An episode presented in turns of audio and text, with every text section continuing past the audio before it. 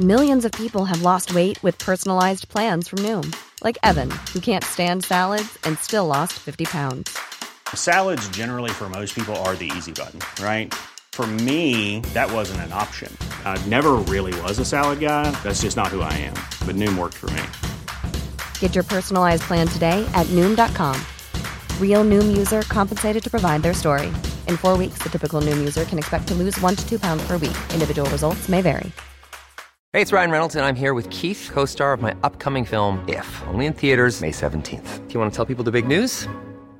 All right, I'll do. it. Sign up now and you'll get unlimited for $15 a month and six months of Paramount Plus Essential Plan on us. Mintmobile.com slash switch. Upfront payment of $45 equivalent to $15 per month. Unlimited over 40 gigabytes per month. Face lower speeds. Videos at 480p. Active Mint customers by 531.24 get six months of Paramount Plus Essential Plan. Auto renews after six months. Offer ends May 31st, 2024. Separate Paramount Plus registration required. Terms and conditions apply if rated PG. Hey, I'm Ryan Reynolds. At Mint Mobile, we like to do the opposite of what Big Wireless does. They charge you a lot, we charge you a little. So naturally, when they announced they'd be raising their prices due to inflation, we decided to deflate our prices due to not hating you.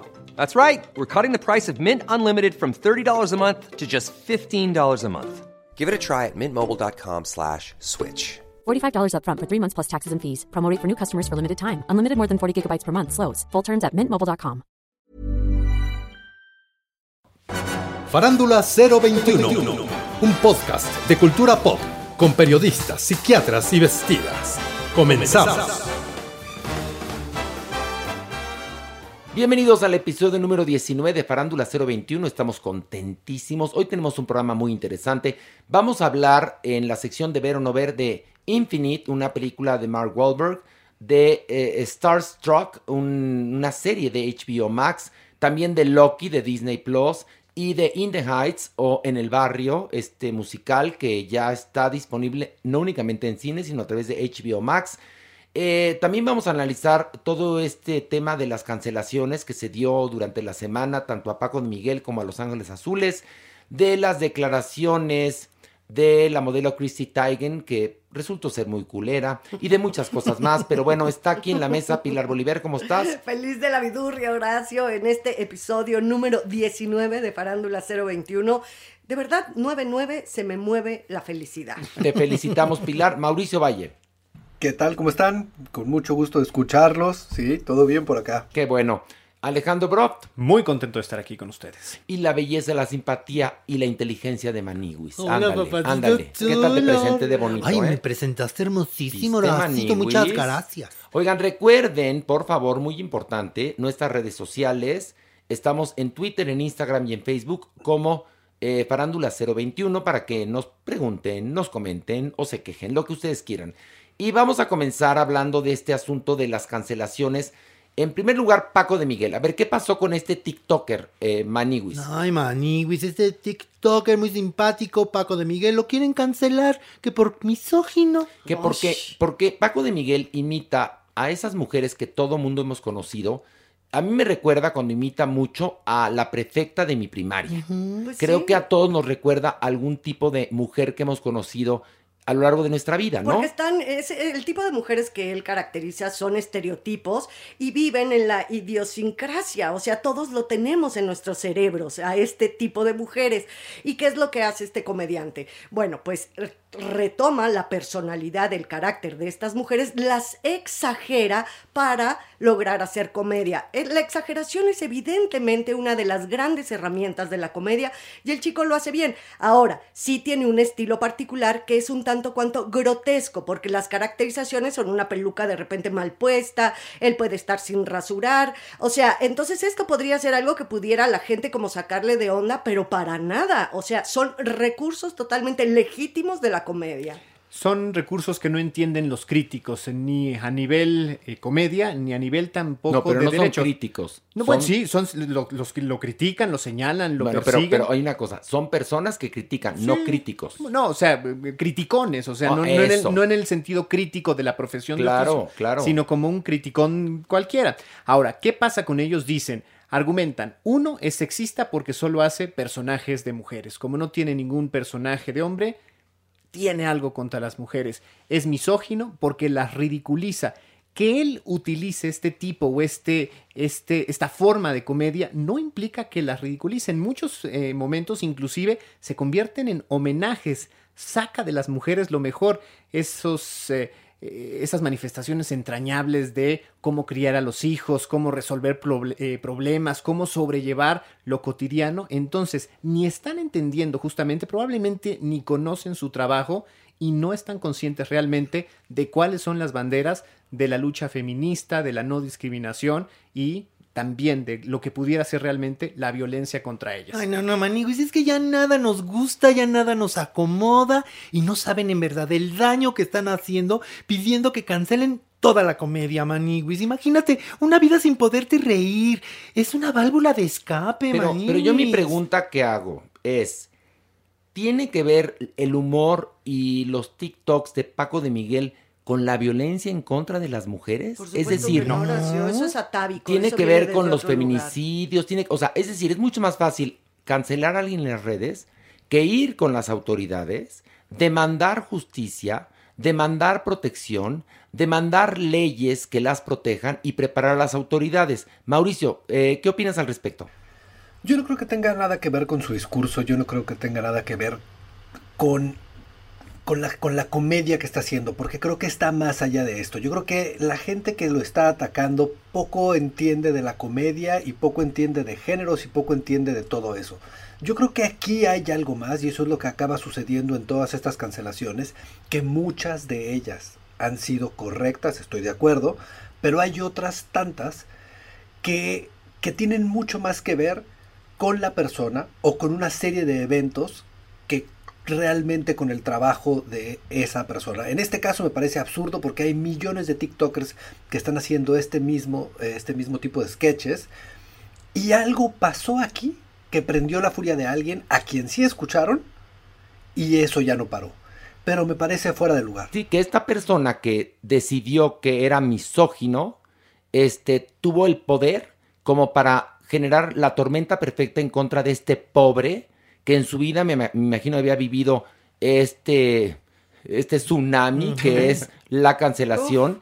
Pero, pero en verdad, a ver, eh, ustedes que nos escuchan, seguramente muchos de ustedes eh, pensaron en que era correcta la cancelación. A ver, piensen, ¿por qué cancelar el humor? ¿Por qué cancelar a alguien que nos hace reír cuando la misoginia eh, tiene su origen en otros lados? Tiene que ver con la educación, tiene que ver con, con lo que escuchamos en la casa, con lo que leemos, tiene que ver con esas cosas. Y la violencia en contra de las mujeres en este país lleva desafortunadamente siglos. Y lo peor es que hablen con las mujeres que están en esta lucha para ver qué respuesta les han dado las autoridades. Y este pobre lo único que hace es tratar de hacernos pasar un rato agradable y ahora parecería que él es culpable de toda la violencia en contra de las mujeres y de la desigualdad. Señores, a ver, entendamos, porque claro, es más fácil cancelarlo a él que ir a hablar con, con, con las autoridades, ¿no? O tú autoeducarte y educar a tus hijos para que cambien las estructuras mentales con respecto a los géneros, ¿no? Eso tampoco lo hacen las personas. Otra cosa, la comedia, otro de sus grandes rasgos es la crítica, evidentemente. O sea, es otra de sus herramientas. Este hombre critica a la madre ardiente, apapachadora, pero que al mismo tiempo es súper regañona y medio histérica. No está tampoco poniendo a puras madres Teresas de Calcuta, pues si no, no funciona la Oye, comedia. somos imperfectos. Pues claro. Pero entonces, al rato, como vamos con esta corrección política cada vez es peor y más severa, pues, ¿qué va a pasar con los travestis? O los transexuales, porque entonces puede haber un grupo de feministas que van a decir que esas personas no son mujeres y que se están burlando de ellas. Y entonces, peor, porque ante la ignorancia no hay manera de, de discutir. Por eso la gente ignorante eh, ofende o golpea, porque no tiene las herramientas intelectuales para poder debatir con ideas. Y cancela y se vuelve y política. Y lo políticamente Cancela. correcto, por ende, es hipócrita. Pero somos- nuestra sociedad es en lo que está cayendo, definitivamente. Y somos tan tontos y tan torpes que favorecemos esto lejos de caer en una reflexión que podría ser más inteligente. Tienen más de sociólogos que de agresores. Pareciera que hacen un trabajo de antropología social justamente con estos personajes que desenvuelven de verdad elementos muy propios de nuestra cultura, así es que son mucho más inteligentes y más hábiles de lo que realmente nosotros Oye, qué entendemos. bueno que a mi Francis no le tocó esto porque me hubieran Bueno, cancelado, no, en serio. bueno. Bueno, al rato van a cancelar RuPaul. Sí. Bueno, Polo Polo y sus chistes. Los tepichines. Ensalada de locos, ¿se acuerdan? Ensalada de locos, Héctor todo Suárez. eso, ¿no? Pero bueno, el asunto es que también esta semana eh, Los Ángeles Azules estuvieron en una controversia porque los quieren cancelar o los querían cancelar por su canción 17 años. A lo que Los Ángeles Azules contestaron con una eh, imagen de dos adolescentes, una chica y un chico, y dijeron, esta es nuestra respuesta. Con lo cual, ¿qué persona, en qué mente tan enferma decidió que era una canción acerca de la pedofilia, Alejandro? Pues sí, un tuit de un hombre cualquiera invitó a que dejáramos de tocar en las fiestas, dice él, la canción de 17 años. ¿Por qué? Porque es una canción que invita, promueve la pedofilia. Según él, no En sé su en qué momento, en su mente es la canción de un hombre adulto que quiere forzar sexualmente a una mujer de 17 años. Si ustedes leen la letra, si escuchan la canción, en ningún momento hay referencia sexual, ni tampoco queda claro que el sujeto es un hombre adulto o eh, Pero además, que aunque fuera un hombre de 19 años que está coqueteando con una de 17, yo les aviso que si un día los legisladores despiertan con la idea de eh, bajar la edad adulta a 16 años, pues entonces la canción ya no sería pecaminosa según la mentalidad de este hombre que incendió las redes. Pero por otro lado, ¿ustedes creen que una canción como 17 años de Los Ángeles Azules es culpable de la industria, la industria que hay en nuestro país de explotación infantil? No, México es potencia, como lo he dicho muchas veces, en pornografía infantil, tráfico de niños, venta de niños, tráfico de órganos, esclavitud de niños y otros horrores que existen en este país. Y una canción no es culpable de eso. Es culpable de eso el horrendo tejido social que tenemos que está todo podrido. Mauricio, ¿qué opinas al respecto? Me parece una ridiculez y me parece otra de estos, de estos momentos en los que alguien es escuchado en esta cosa absurda y se eleva. Pero realmente lo que yo aprecio aquí, que muchas veces es ridículo ver a un artista explicar su obra. Y lo que Los Ángeles Azules hicieron me pareció de las cosas más bellas que he visto. Me pareció igual de buena que la canción su respuesta. Me pareció elegante y supieron cerrarle la boca.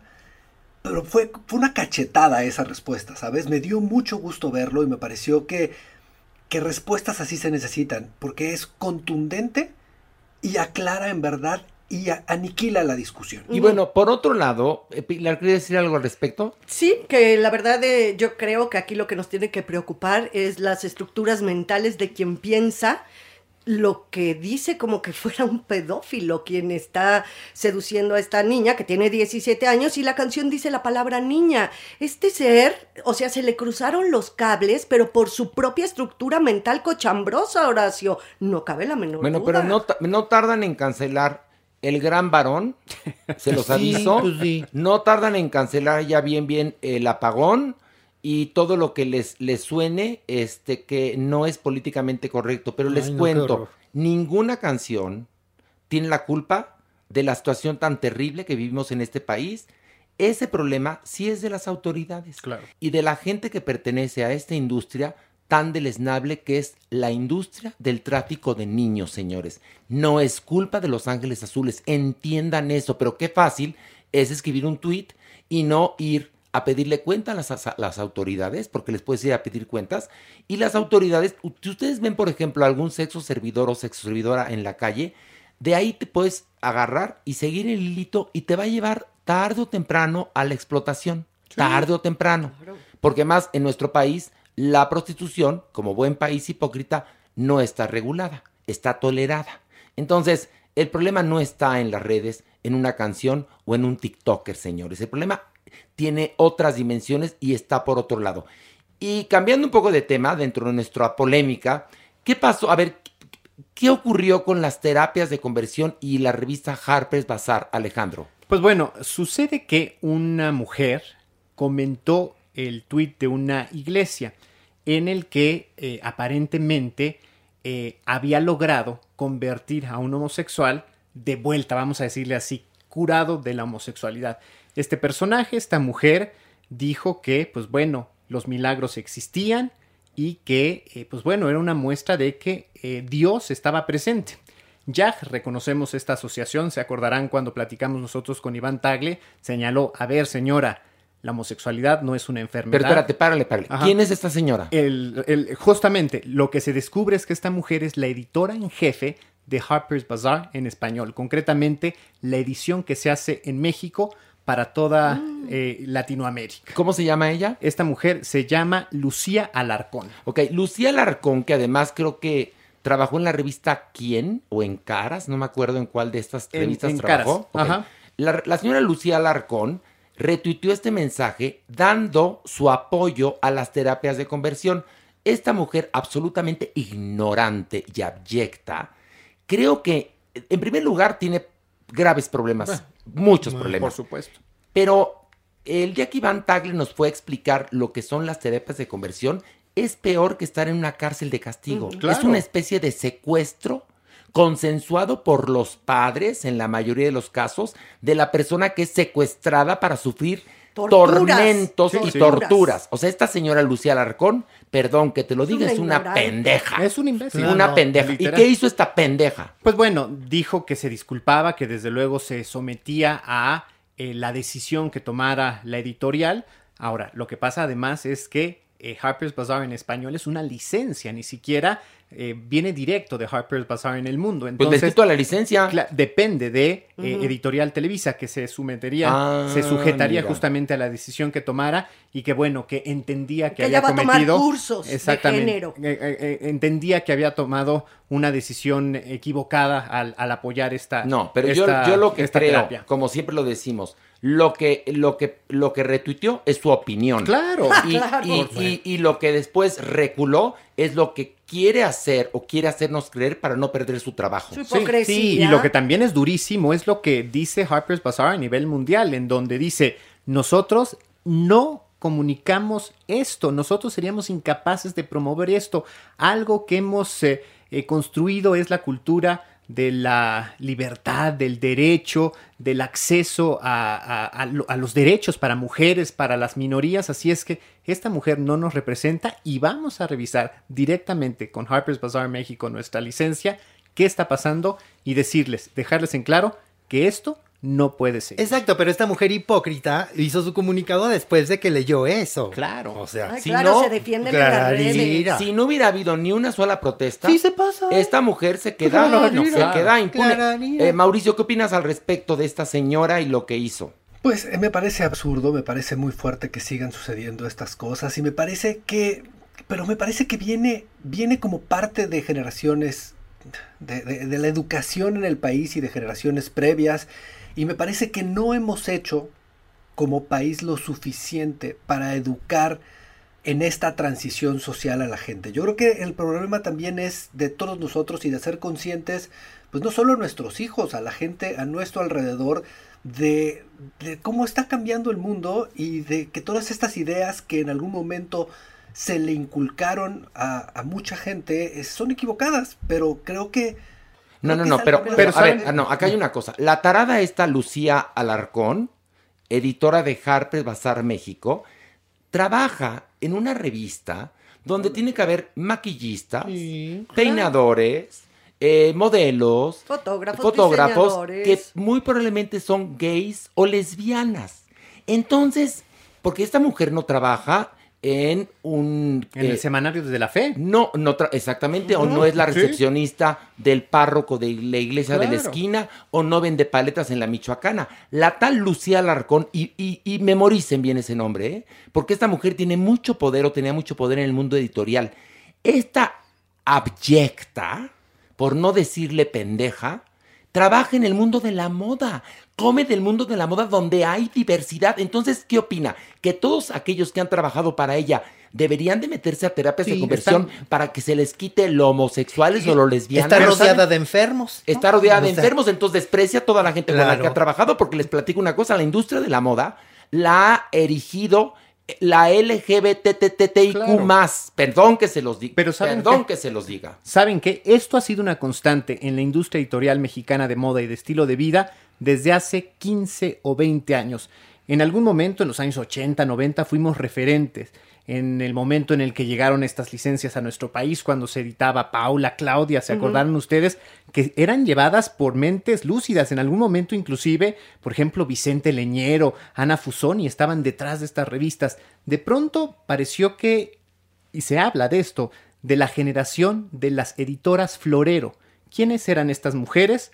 Niñas bonitas, que venían de universidades. bien, como se eh, en esa exactamente, época. en donde, pues sí, quizás pasaron por comunicación, que se vestían bien, pero que no te sabían eh, eh, distinguir el editorial del editorial, que un reportaje jamás lo habían escrito, pero que fotografían muy bien para los anunciantes, que en las fiestas, en los cócteles se veían preciosas y empezaron a dirigir estas revistas. Ahí están las consecuencias. Pero- Uno, contenidos paupérrimos y dos, mentes estúpidas guiando justamente mecanismos de comunicación que en algún momento pudieron ser transformadores. En otros países del mundo, justamente, las revistas de moda han revolucionado, han sido las fuerzas de cambio, quienes le han enseñado al mundo Y a las que se debe de cambiar, claro. Y sobre todo a las mujeres. Yo recuerdo muchísimo la revista Vanidades, Buen Hogar, que eran las que compraba mi mamá. Sí. Y ahí leías por primera vez de sexualidad, de pareja, de, de feminismo, Sí. de cosas muy, muy interesantes. Y actualmente, o sea, ¿en dónde tenía la cabeza esta señora para no saber que el tema que está, los temas que están sobre la mesa, si es una editora, son precisamente que no puedes decir un comentario de. Ese estilo. O sea, de verdad la señora es una abyecta y una obtusa para colmo de males. Y que además, que además las terapias de conversión en la Ciudad de México, lugar donde se edita esa revista, son delito. Va más allá de algo que no debe ser, de algo ético, de algo de, de ser, de conciencia. Es un delito. Así es que, pues bueno, ni siquiera el marco legal conoce. No, pero, pero, pero sí es verdaderamente de aterrarse que la editora de una revista de moda piense eso. Y además creo que esta mujer, que lleva mucho tiempo trabajando en el mundo editorial, ha sido de armas tomar, ¿eh? O sea, de armas tomar. Así que, este, querida, eso sí es como para que te cancelen. Ex- esto sí, sí, esto sí. conductas sí. Y Mira, no que la cancelen. Que la corran de Harper's Bazaar. ¿Y sabes dónde la pondría a trabajar yo? En Casa Frida. Para que aprenda y se sensibilice. ¿Verdad? Eso Bueno, sí le va a cambiar la ¿Qué vida. pasó con la modelo Christy Teigen? A ver, ¿qué otra estupidez dijo? Pues bueno, esta es otra mujer que se metió en un pedicure. eh, durante dos semanas guardó silencio. Finalmente, este fin de semana apareció en las redes sociales para pedir disculpas. ¿Por qué? Pues bueno, se filtraron una serie de mensajes. Conocimos de varios casos de acoso en contra de varios personajes cercanos a ella en el mundo laboral o simplemente pues contra los que tomó eh, actitudes. Por ejemplo, el más sonado, el de Courtney Stone, una mujer de 16 años que cobró fama tras casarse con un hombre de 50 y que además en este proceso de ventilar su vida en un reality se describió como mujer o como una persona, corrijo, como una persona no binaria. Entonces, bueno, la agarró en su contra y sobre todo a través de redes sociales comenzó a trolearla, Mm. a decirle que se debía suicidar, que lo mejor que debía hacer era no despertar, que se fuera a dormir, pero para siempre. Y bueno, ella creyó que así iba a ir por el mundo sin que, uno, los mensajes se conocieran y sin que estas personas se empoderaran y en algún momento tomaran consecuencias contra ella. Mauricio, ¿qué opinas de Christy Teigen y sus culereces? Es que yo sí creo que aquí hay un caso de, de- de- Son muy fuertes, son una pareja muy fuerte y a ellos sí se les ve esta cosa clasista, racista, fuertísimo.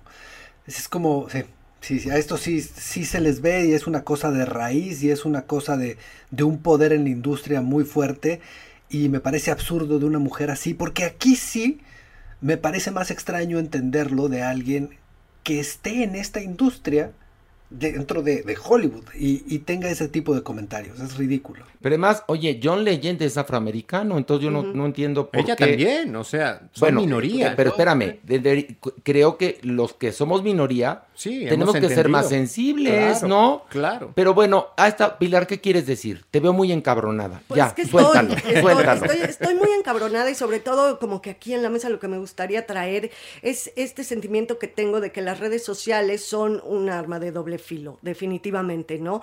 Y las personas cuando deberían de usarla para cancelar a este tipo de personas, eh, eh, ahí sí, que vayan todas las huestes, todas las pirañas cibernéticas, vamos a cancelar a estas personas, pero que no hay de repente las estructuras mentales para ser sensibles y que se ofenden de cosas que no lo son. O sea, lo que me preocupa es la mentalidad de nuestras sociedades. Pero veamos justamente cómo ha sido el otro lado de la moneda, cómo se exhibió y cómo se señaló estos casos.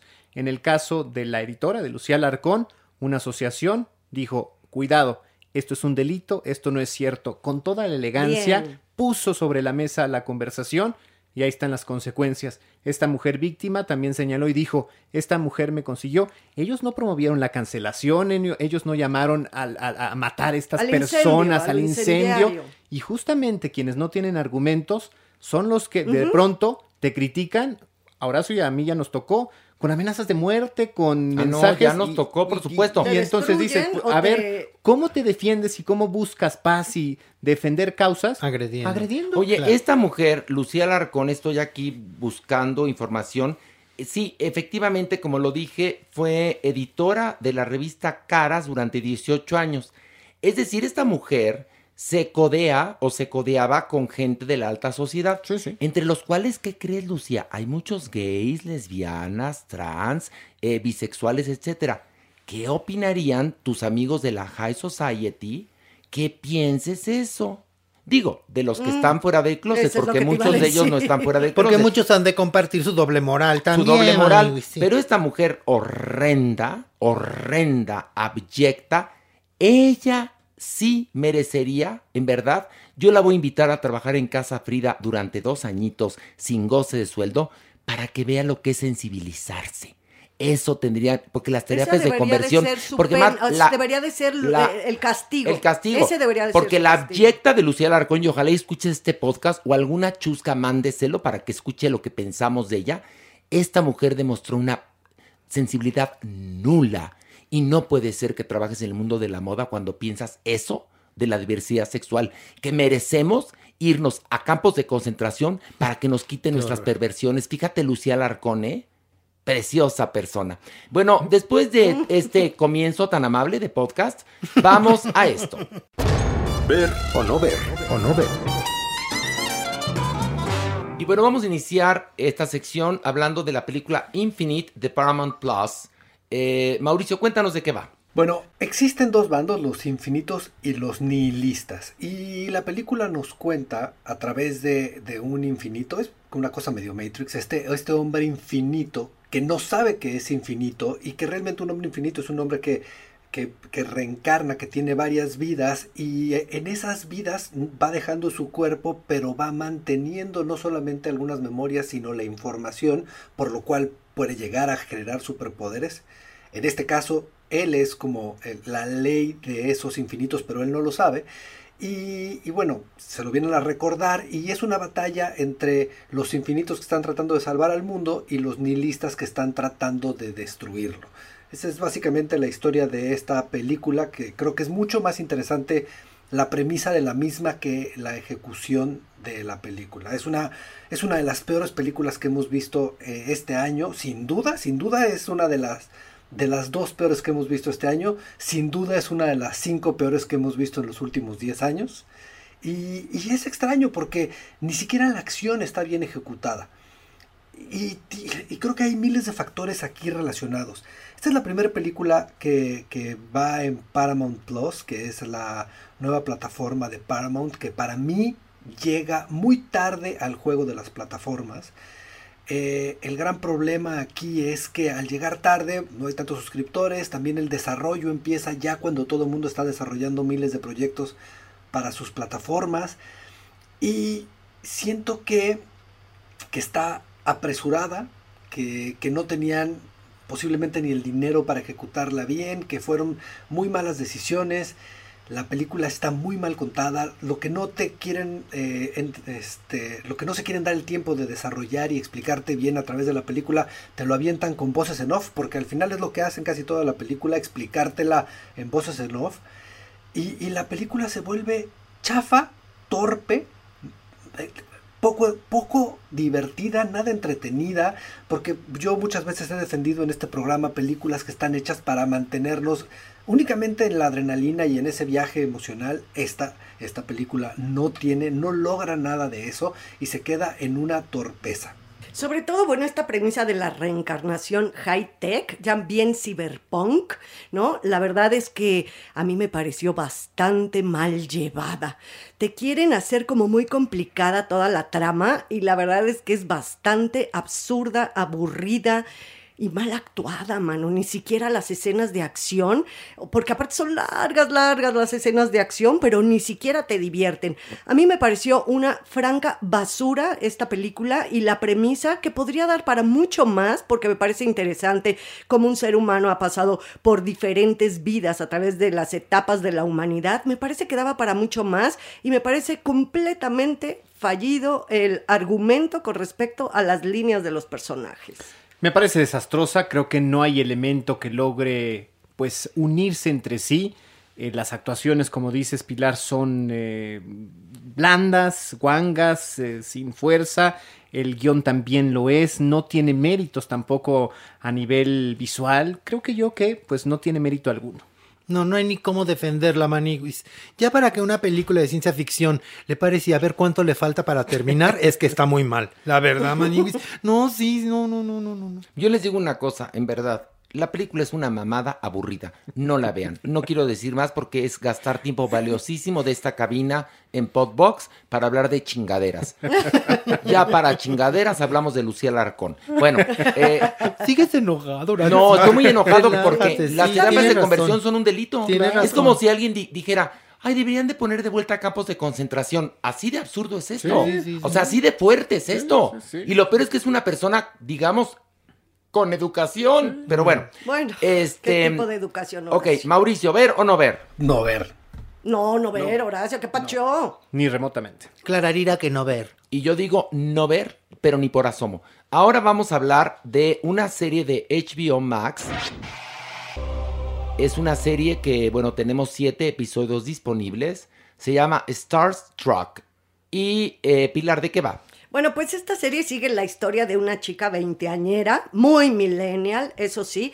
Es una chica de aspecto bastante normal, bastante común. Es más, tiene un poquito de sobrepeso. Y no tiene, pues la verdad, como que lo que nos plantea es que no tiene mucho pegue con los hombres. Pero una noche de fin de año en un bar, una noche de copas, una noche loca, se liga a un hombre bastante guapetón y acaban teniendo una noche de sexo desenfrenado. A la mañana siguiente, ella se da cuenta cuando se despierta, empieza ahí como a medio husmear en el departamento de él, porque acabaron en el departamento de él, que él es un actor muy famoso de ascendencia india y entonces a partir de esta premisa va a cambiar completamente la vida de esta chica. Mira, haz de cuenta que una chica de 20 años un día en un bar se liga a, ¿quién te- a Zac Efron y no sabe qué es Zac Efron. Y empieza una relación con Zac Efron y todo el mundo empieza a sorprenderse y ella también. Pero por otro lado no da su brazo a torcer, es muy interesante. Es una comedia divina, ella es una gran actriz. Esta yo creo que para mí es la recomendación de la semana. Mauricio, ¿qué te pareció? Me gusta, me- o sea, no- yo no, no, no fui fan, no me enganché con ella, a pesar de que me parece que está muy bien hecha, que está muy bien actuada, que, que, que es una buena idea. No conecté con la serie. Uy, no, no, no conecté con ella. ¿Qué pacho? ¿Qué, es, que qué, qué creen que sea? A ver, platíquenme de mí. conecté cañoncísimo con, bueno, por evidencia, o sea, sí, sí, tiene toda una tesis y todo un rollo con respecto a esta chica, a una mujer que no tiene, que no es 100% agraciada y la más popular y demás, y cómo se va ella sorteando la vida y también cómo va ella codeando y defendiendo su forma de ser. A mí me pareció Ay, muy, muy interesante. Además me puso de muy buen humor. ¿sabes? Hacía mucho que no me sucedía. Te, te, dan ganas de seguir viendo la serie, sí, de ver qué es lo que va a suceder, ¿no? Con esta chica. Y sobre todo eso, qué bien actuada, no manches. Qué pedazo de actriz. Es muy, muy, muy afortunado todo. Es muy sencillo, pero no simple. O sea, todos los elementos están bien pensados. Es rápido, es, son cortos los capítulos, pero se disfrutan muy bien. Eh, creo yo que eh, pues podríamos haber visto esta historia en cualquier otro lugar, en cualquier otra película, inclusive en una telenovela, pero justamente cómo la ejecutan con la sencillez, sin pretensión, con la honestidad y pues con un trabajo muy limpio, resulta ser encantador. Ok, vamos a la votación. Mauricio, ¿ver o no ver? Pues véanla. Ah, Mauricio. ok, Mauricio dice que véanla, pero con sus reservas. Pilar. Yo, por supuesto que sí, me encantó y me, reí mucho. Maniwis. Clararira que véanla. Alejandro. Sí, claro que veo. Oye, Mauricio, aquí en, en la cuenta de Twitter de un servidor, Adriana Mad dice que Mauricio hable más en el podcast. Rodrigo Camacho, Mauricio debería tener una sección propia, así como, y te propone esta, el cine del futuro, donde nos ayude a entender mejor a los directores y a toda la producción. Hay mucha tela donde cortar. Pero Mauricio es cinéfilo, cineasta, pero no es vidente, pero bueno. y luego, este, pues la gente te adora, Mauricio, a pesar de que tú nos das migajas de tu amor, pero no importa, la gente te quiere y te valora. Sí, se pone bien payaso. Sí, se pone bien payaso. Bueno, vamos a hablar ahora de In the Heights, eh, que en español la titularon En el barrio. Es una película que está disponible en cines y también a través de HBO Max. Y bueno, les voy a contar un poco la historia de qué va.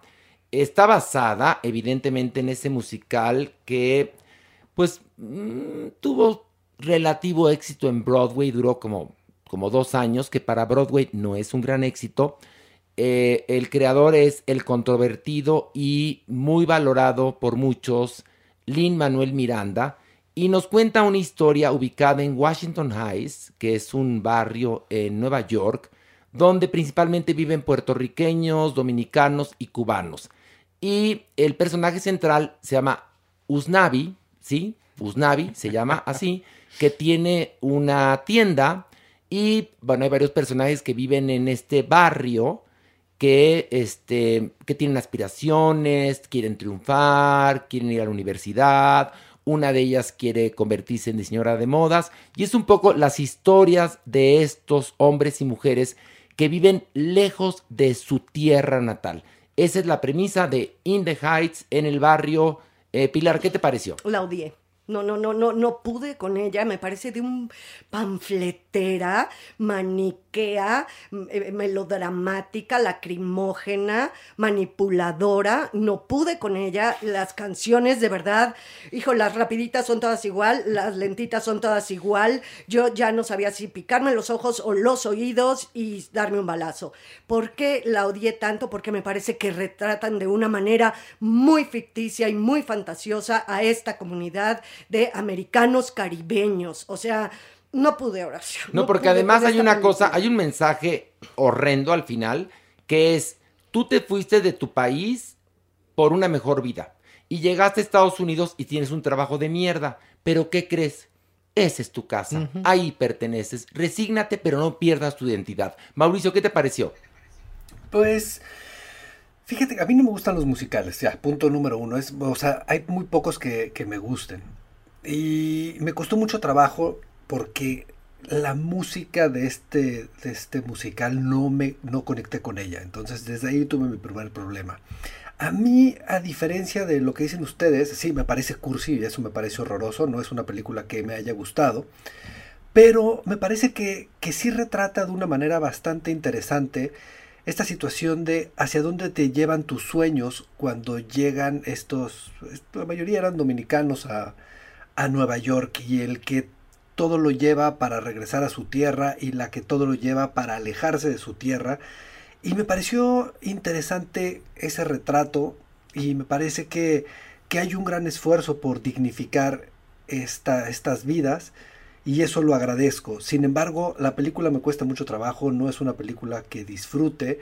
Tiene grandes momentos en fotografía y tiene grandes, grandes cualidades de, de producción, pero Pero no, no, no, hay una, hay, hay esta cosa cursi a mí sí me rebasó. A mí lo que me rebasó es lo cursi. Pero tú haces una cosa, eh, tiene el, el mismo nivel de profundidad que High School Musical. Sí. Sí, es más, exacto. parece Sí, sí, sí, High sí. School Musical. La música es malísima. La música es como un plagio entre Rent, ¿no? Exacto. Y High School Musical. Y luego, además, este hombre pretende, y tiene un gran error, Lin Manuel Miranda, que le ocurre también en Hamilton, que es un éxito. Pero Hamilton nada más le va a interesar, perdón que se los diga en la mayoría de los casos, a los ingleses o a los estadounidenses.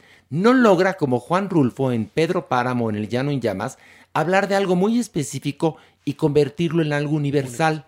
El pobre Lin Manuel Miranda no lo logra en Hamilton, y menos en In the Heights. No menos. Porque además, el chiste de una comedia musical, en primer lugar, es que te conmueva. Aquí no me conmueve. No. Y en segundo lugar, que tú saliendo del teatro salgas tarareando una canción que No conocías antes de entrar al teatro. Aquí tampoco pasa. Las actuaciones son ramplonas, por supuesto que aparece Lin Manuel Miranda, obviamente. Vendiendo Raspados. raspados. Ven- vendiendo raspados. ¿Y, y tu Marc Anthony? Sale. Marc Anthony que se Muy ve fregado. que se lo chupó la bruja.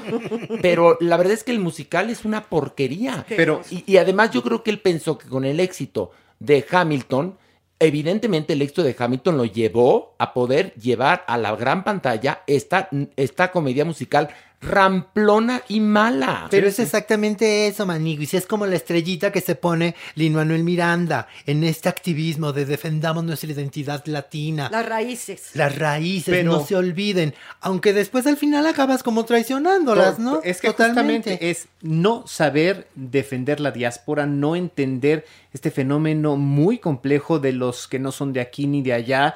Es torpe, más allá de lo cursi, yo creo que es, es justamente traicionero a las causas, es banalizar eh, la lucha que tienen estos, lo difícil que para muchos Dreamers es llegar a una escuela, pagar las colegiaturas, hacerse de un lugar, defenderse justamente de, los, de las críticas, los señalamientos, las, las eh, manifestaciones de discriminación.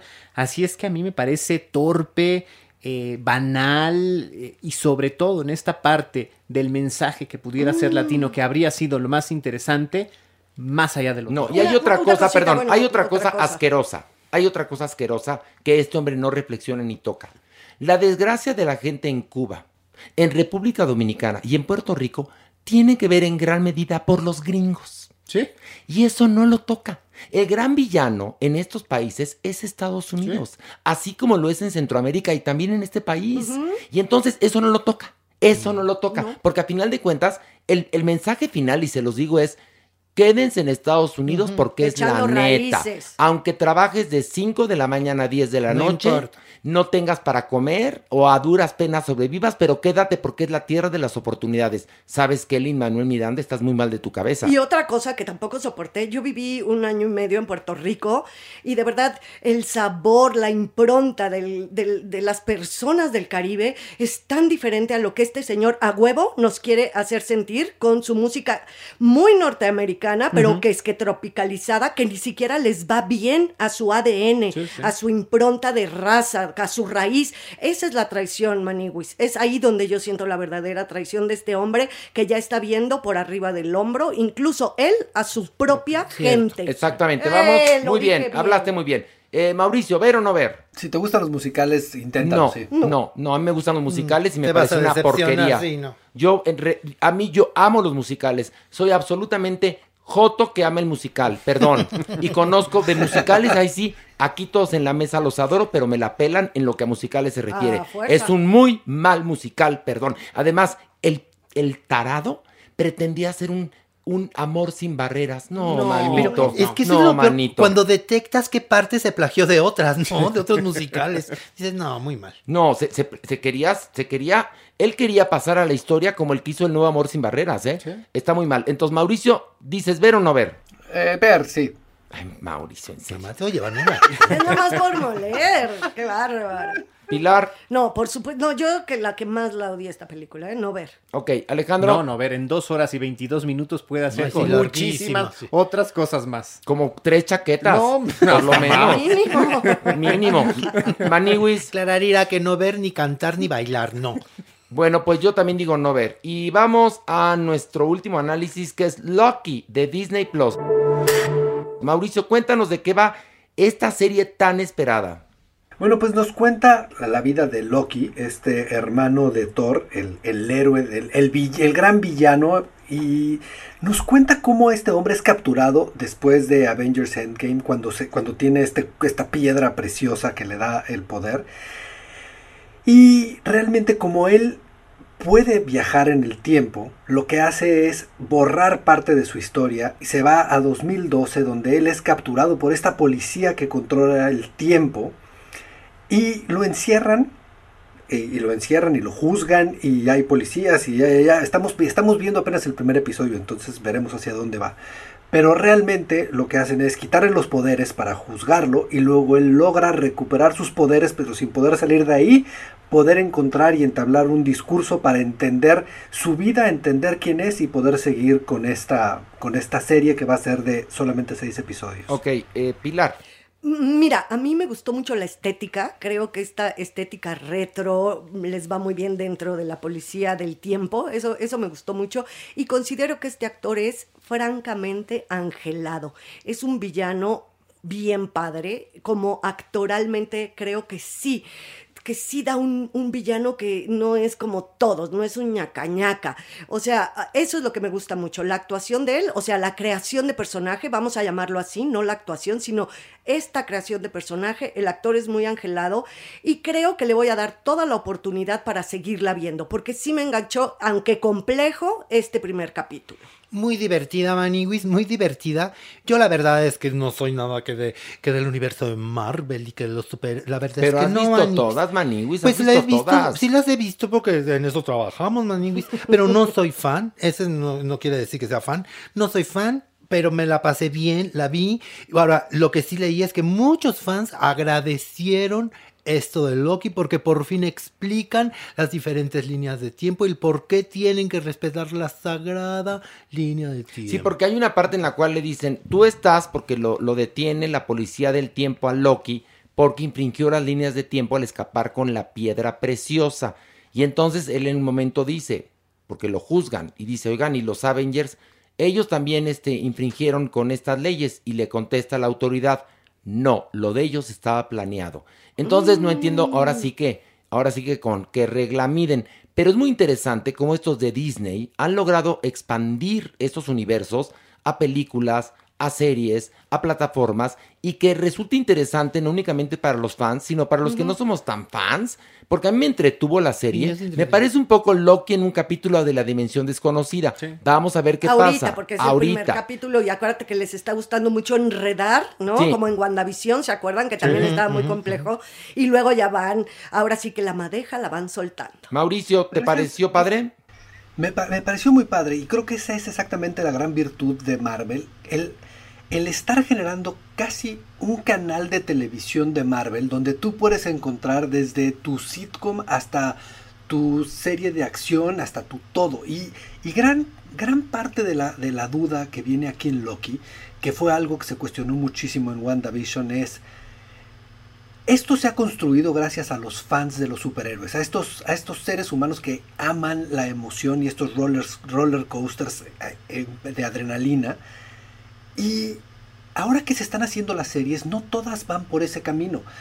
Y la gente está dudando si esto va a generar realmente un rating o la gente sigue esperando a los superhéroes. Por lo pronto, lo que no dieron en WandaVision, llegaron a pagarlo inmediatamente con, el, con Winter Soldier.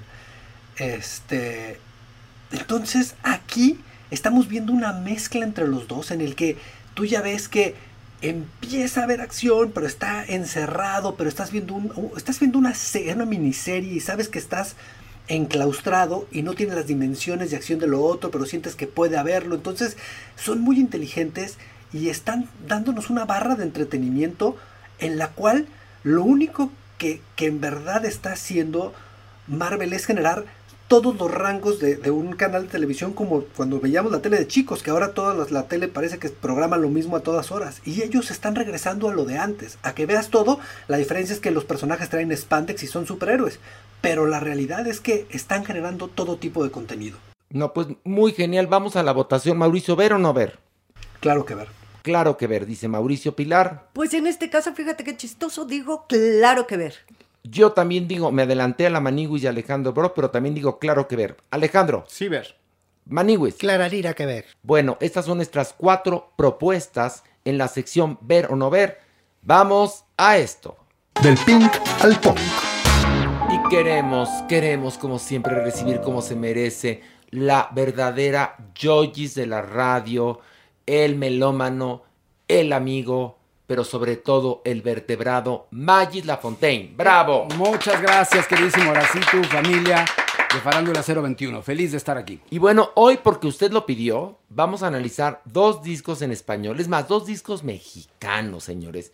Y tenemos el más reciente de Natalia Furcade y el más reciente de Carlos Rivera.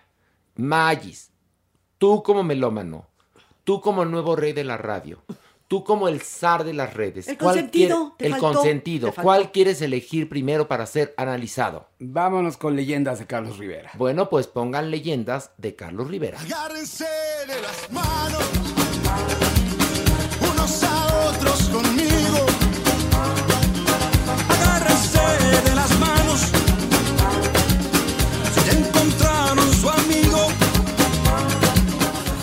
Yo ya con que grabó ese tema me Ya, ganó. sí, Ya, ya. Es el tema emblemático, tema. nuestro tema de. Farándula 021. Pero bueno, Mario, adelante. Carlos Rivera se cuenta en su mejor momento, posicionándose como uno de los artistas más reconocidos en México y en España. Él nos presenta esta sensible producción titulada eh, Leyendas Volumen 1. El primer sencillo que lanzó es con el mítico José Luis Perales. La canción se llama Un velero llamado Libertad, seguramente la recuerdan. Y las colaboraciones son espectaculares. El repertorio es la banda sonora romántica de todos los latinos de los 70 y 80. Canciones de artistas icónicos tanto en vida como desaparecidos. Escuchen nada más quiénes son los artistas que colaboran. Roberto Carlos, Rafael, José Luis Rodríguez, Franco De Vita, Omar Aportuondo, Gloria Estefan, José José, Juan Gabriel, Armando Manzanero, Rocío Durcal, Camilo Sesto, Luis Eduardo Auté y Mercedes Sosa. ¿Se puede pedir más? Leyendas de la música pop en castellano que él conoció a través de su madre en su, en su niñez, que escuchaba porque a su mamá le gustaban todas estas canciones. Los arreglos eh, hay unos mejores que otros, son eclécticos, van de lo rítmico a lo épico, hay toques acústicos y grandes orquestaciones. La ejecución de Carlos es impecable y la producción es majestuosa, a- salvo dos o tres, por ejemplo la de eh, eh, Yo quiero tener un millón de amigos. Con Roberto Carlos. Es bastante feito el arreglo, pero hay algunas que sí son canciones importantes y seguramente eh, esto lo va a posicionar como una estrella mayor. Ya es una estrella triunfadora, pero esto le va a dar una proyección mm, aún más grande. Bueno, yo siento un poquito que me gusta el disco, pero siento que se metió con Sansones a las patadas. ¿Qué pasa? Que todas estas voces, eh, todas estas personalidades de la música en español, amén de tener muy buenas voces, ¿sí? Son con un estilo inconfundible. ¿Qué podemos decir de Rafael, de Camilo Sesto, de, de José José, de estas figuras? Y lo que hace Carlos es que él tiene una voz muy linda, muy melodiosa, como en un medio tono. Eh, ¿Me explico, Mayito? O sea, como en un medio tono. Y siento que pues se lo comen un poco, a fin de cuentas, los grandes, grandes sanzones con los que se metió. Si me explico, el disco está muy bien hecho y demás, pero su voz queda mediana comparada con los estilazos de todos los con los que se pone. Mauricio. Sí, bueno, eh, definitivamente este no es un material para mí, yo no es algo con lo que conecte, este reconozco mucho sobre todo la curaduría y esas grandes decisiones de atraer el talento creo que le ayudan y pero yo no es algo que, que escucharía. Mira, te voy a contar una cosa. Este, a mí lo primero que me sorprende es el poder de convocatoria de Carlos Rivera, lo cual ningún otro artista en este momento lo tiene. Para que estos grandes acepten hacer nuevas versiones de sus éxitos. ¿Qué quiere decir? Que Carlos Rivera es un cheque al portador en este momento. A mí me gustó mucho el disco. Me parece que su voz se amolda perfectamente a estos estilos ya muy establecidos por los cantantes de estos temas emblemáticos. Y me parece que, que es el cantante mexicano más importante que tenemos, ¿eh? Que además sí ha expandido sus horizontes y que le va muy bien. Y además hay otra cosa, yo, yo digo que es importantísimo. grabó Agárrense de las manos con el Puma, con lo cual Claro, me robó el corazón mi Carlos Rivera. Y además lo vamos a meter aquí en el Averno, por Sí. supuesto. Mario, ¿qué quieres decir? Eh, que también hay algo muy importante, eh, es lo último que grabó el maestro Manzanero en vida, el dueto que hace con él. Y que además te cuento una cosa, cuando Carlos Rivera le habló a Manzanero, le dijo, por supuesto, gracias.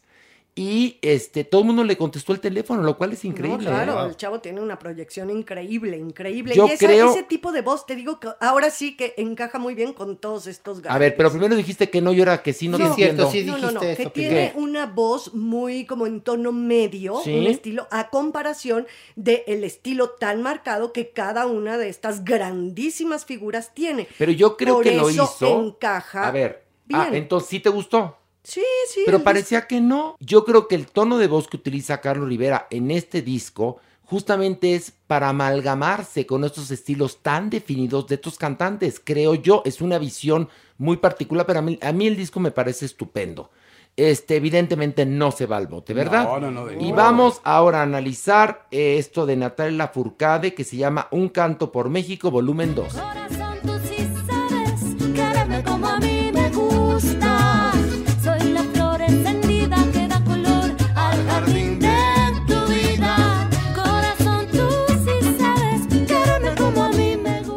Mario, ¿qué opinión te merece este álbum de Natalia Furcade? Bueno, pues esta cantante, compositora, productora musical, arreglista, diseñadora, filántropa y activista mexicana es absolutamente reconocida mundialmente. Creo que es un garbanzo de a libra. Ella está lanzando este segundo volumen con el apoyo de grandes músicos cuyas ganancias serán para reconstruir un centro de enseñanza del son jarocho en Veracruz. Ella fue criada en Veracruz, por eso tiene ese amor tan grande por Veracruz. Es un proyecto sublime, está conformado por 11 canciones que van desde el bolero a la música tradicional mexicana, son jarocho evidentemente y otros ritmos latinoamericanos. La versión acústica de La Llorona es conmovedora y obscura, a pesar de que es un lugar común que hemos oído tanto. Sí tiene cierta influencia la versión que hace ella sola, porque hay dos versiones de Chabela Vargas en momentos. Pero también hay una que es un arrullo, la otra versión que hace con Eli Guerra y Silvana Estrada, es todo lo contrario, es dulce. Soy lo prohibido del maestro Cantoral, en donde une su voz con la de Caetano Veloso, es sexy, deliciosa. Rubén Blades le pone el sabor caribeño al disco y también hay un momento de hip hop con Tú sí sabes quererme. La chilena Mon Laferte participa en su canción La Trenza, unida con Amor Completo, que es una balada ranchera con letra fuerte. La letra dice amor drogado, arrúllame, aplástame, desármame, cómeme, fúmame. Mientras que la voz apacible del uruguayo Jorge Dexler aparece en la versión acústica de Para qué sufrir, de los grandes éxitos de Natalia en solitario. Pepe Aguilar, Aida Cuevas, Carlos Rivera son otras estrellas que colaboran.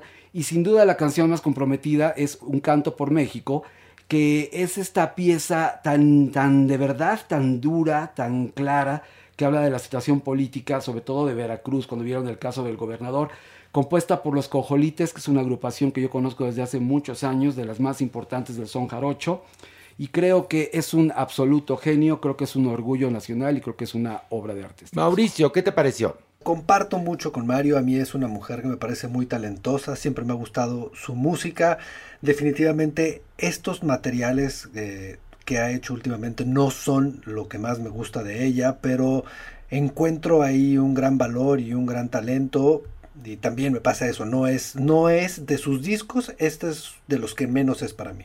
a mí me encantó. A mí me encantó mal. Tiene una de mis canciones favoritas que es Luz de Luna, ¿no? O sea, me encanta que me toca, me toca. Es una mujer que llega a mis fibras, todo lo contrario, como dice Mauricio, que él a veces no conecta, yo me pasa lo contrario, yo es que conecto. hoy Mauricio no conectó No mucho con las con propuestas. mucho, ¿eh? No. Pero a mí la verdad es que me conecta muchísimo y maneja muchos ritmos.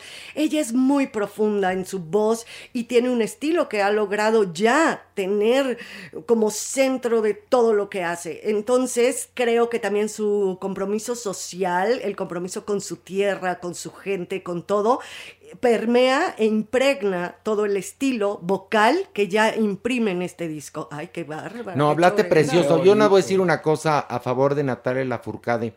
Ella empezó su carrera en una línea mucho más light. ¿Cómo ha madurado?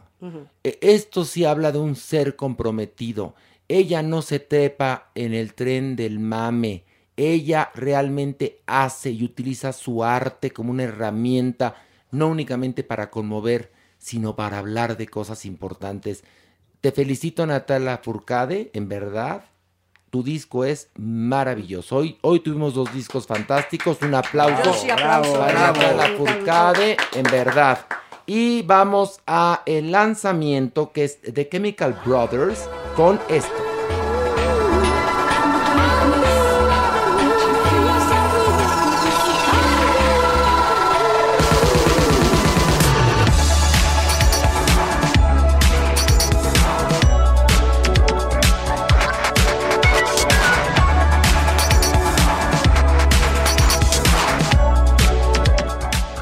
El tema de The Chemical Brothers se llama The Darkness That You Fear.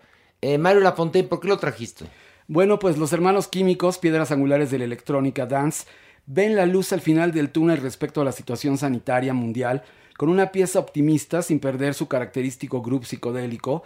Es su primer lanzamiento desde el 2019 de aquel exitoso álbum No Geography y lanzan este maxi sencillo durante el Record Store Day del pasado 12 de junio a penitas y contiene el arte gráfico de Sir Terry Frost, un artista maravilloso. Tommy Ed, los hermanos químicos, pioneros y visionarios, atacan con voces optimistas y ritmos contagiosos, poniendo color y luz a la oscuridad que todos tememos y deseamos olvidar. Ay, Mario. Bueno, qué cosa. Mauricio, ¿qué te pareció el tema de The Chemical Brothers? Bien, me gustó muchísimo. Mucho, Ay, mucho. Mauricio, qué parco, ¿eh? ¿Qué pasó? ¿Qué Sí. pacho? ¿Qué pacho? ¿Qué pacho? Pues sí, sí me gustó. O sea, no, vaya, sí, está, está muy padre. Es que, a ver, ¿no te gustó? ¿No te satisfizo Carlos Rivera? ¿No te satisfizo Natalia Lafourcade? ¿No te satisfizo la propuesta de The Chemical Brothers? ¿Qué chingados quieres que pongamos, Mauricio? ¡Dinos, por favor! Bueno, para la próxima tendremos lanzamientos que a Mauricio le gusten, ¿eh? Ya ven que mi Mauricio luego es parco, luego No, que es no habla... de su humor, Horacio. Sí, También es el mood sí. en el que lo agarremos, la verdad. Es que, ¿saben qué? Ya está saliendo Mercurio retrógrado también. Ya. Uy, Oye, bueno. a ver, Mauricio, infórmame de Mercurio retrógrado porque tú eres el único que me sabe de explicar al respecto. ¿Cuándo sale el culero Mercurio retrógrado? Perdón por mi español. En en siete días, o sea, el próximo martes estamos fuera, fuera, fuera de Mercurio retrógrado. El 20 es el último día, pero se tarda unos días en irse por completo. Oye, pinche Mm, Mercurio pero retrógrado, ¿cómo ¿en serio? Así de pinche como el grupo Mercurio, en serio. Pero bueno, Así vam- como complacimos a Maniwis con Carlos Rivera. Muchas gracias. a ver, Maniwis, a ver, tú Marito. opinas del disco de Carlos Rivera, que a mí me encantó. encanta, me encanta Maniwis. Creo que es el disco que le hacía falta en la carrera a Carlos. Porque sí, en verdad. Y eh, muy contrario a lo que dijo Pilar, de que, ay, no es que su voz, porque le ganan los otros. Clararía que no. Como bien lo dijiste, él se amalgama con estas voces tan tiene una voz, clásicas. tiene una voz. Hermosa, Hermosa. un color de voz padrísimo y muy bien, muy bien mi Carlos Rivera. Y oye, otra cosa, el cantante mexicano más internacional que tenemos. Qué no hay otro, ¿eh? Yo soy fan total, fan total. Pues no pareció, Pilar. Ah, no. Le que metiste un quien- chingadazo, No, en serio. amor, Y hasta torcías la boca. Sí, espero que nunca sea fan, fan mía, Pilar, porque al rato me vas a decir unas cosas horribles, en serio. que aquí se analiza a partir de lo subjetivo de cada quien. Entonces a mí me pareció eso, que lo amo, que soy fan number one, todo lo que quieras, pero que aquí también se eran muchos sanzones, muchos sanzones. Oye, Ay, qué para, para ser fan number one, pues eres bastante hojaldra, ¿eh? Pero bueno, Eso es, acuérdate que es bueno. aquí hay libertad de opiniones Exacto. en este programa. Lo Alguna amo. vez les pregunto así, frente a frente, como diría Dulce, cara a cara, les he dicho, no, por acá no, ¿hay libertad o no? Absoluta desde hace 23 o 24 años tenemos trabajo. Que nos ha costado nuestros problemas, Mayito. Exacto. Mayito, nos Pero hemos echado hartos Mau, enemigos. la ¿Qué? semana que entra va a ser indie y va a ser rock. Ah, eso sí le va a eso gustar. le chifla. Eso sí Mau, le gusta. ¿quieres indie y rock o no? Bueno, Ay, no, No, pues sí, bueno. Mercurio, sí. No, bueno, si Mercurio te puso, te puso de un, mano. de un indolente. Pero bueno, vamos a una pausa. Estos ya son problemas Ah, Mauri- por- pregunta a la gente que por qué Mauricio no está en el Averno. Les voy a explicar por qué. Porque acaba de abrazar una nueva religión y entonces no le permite su religión estar en el Averno. No, no es cierto. La religión de la indolencia. No, no, bueno. Bueno, no. vamos a una pausa y regresamos con el Averno aquí en Farándula 021.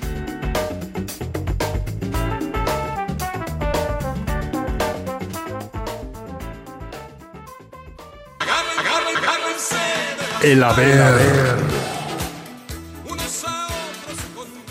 Y bueno, ya estamos aquí listos para bajar al Averno. Alejandro, deja el celular. ¿Qué haces con el grinder en este momento? No, estoy avisando que vamos a bajar. ¿Y a al quién tienes Averno. que avisar? Pues a quien me pueda buscar. Nada más dejar un mensajito ahí. A sus ligues del grinder. Estoy súper feliz de bajar al Averno, porque acá arriba todavía hace mucho frío, ha hecho mucho frío y ahorita que bajemos al Averno, Pero yo nos tengo- vamos a poner Pilar, calentitos. ya te estás acostumbrando a bajar a la Ya me está Averno. gustando, maniguis, ya me está gustando mucho bajar a ush, la maniguis, ush, maniguis. Mira, yo te digo una cosa. A mí lo que me preocupa de bajar al Averno es que a ver en qué talante nos encontramos a la doñinini. Que, ay, no, que yo adoraría que estuviera de pelada contigo, No, maniguis. no, a mí no, no me gustaría. Ah, que por fíjate. cierto, déjame contarte. eh, la semana pasada lanzamos el reto Team Doñinini, Team Maniguis. ¿Y qué crees? ¿Qué va? Se la pelaste a la Doñinini. Sí, Pues la sí. Doñinini ganó. Ay, Clararira, Dijeron que que, no. te victimizabas, sí. Ah, eso lo dijo Pilar. Que utilizas a la gente. Eso lo dices tú. Ay, pues ya ves cómo te pones. Oye, maniguis, Clararira que no. Y no le. No, no, Bueno, no me vamos ganó. a bajar, vamos a bajar. Muy Una, bien. dos, tres. Agárrense.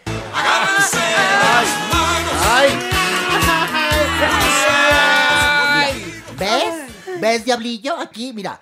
Tim, la doña, ganó. La Maniguis se la peló. ¡Ay, cómo están, muchachos! Está muy triste el Diablillo ¿Por porque qué? le están bajando los followers. Pues por flojón. Es que por no alimenta flojo. su cuenta. A ver, Ay, el pues es que huevón del también- diablillo, perdón mi español, hoy vengo medio vulgar, Sí. No, pero sí. no, cree no, no. que nada más por tener cuenta ya lo van a seguir. A ver, tienes que escribir algo. Mira, me voy a meter a la cuenta del diablillo y el huevas. el ¿Cuántos huevas- seguidores tiene, Horacio? Mira, el diablillo ¿Cuántos tiene, tiene? en este instante. Es que me tienen chinga la doñina. No, no, no, no, no. Ay, chinga la doñinini. Estás a punto de los cuatro mil seguidores poniendo, Oye. poniendo.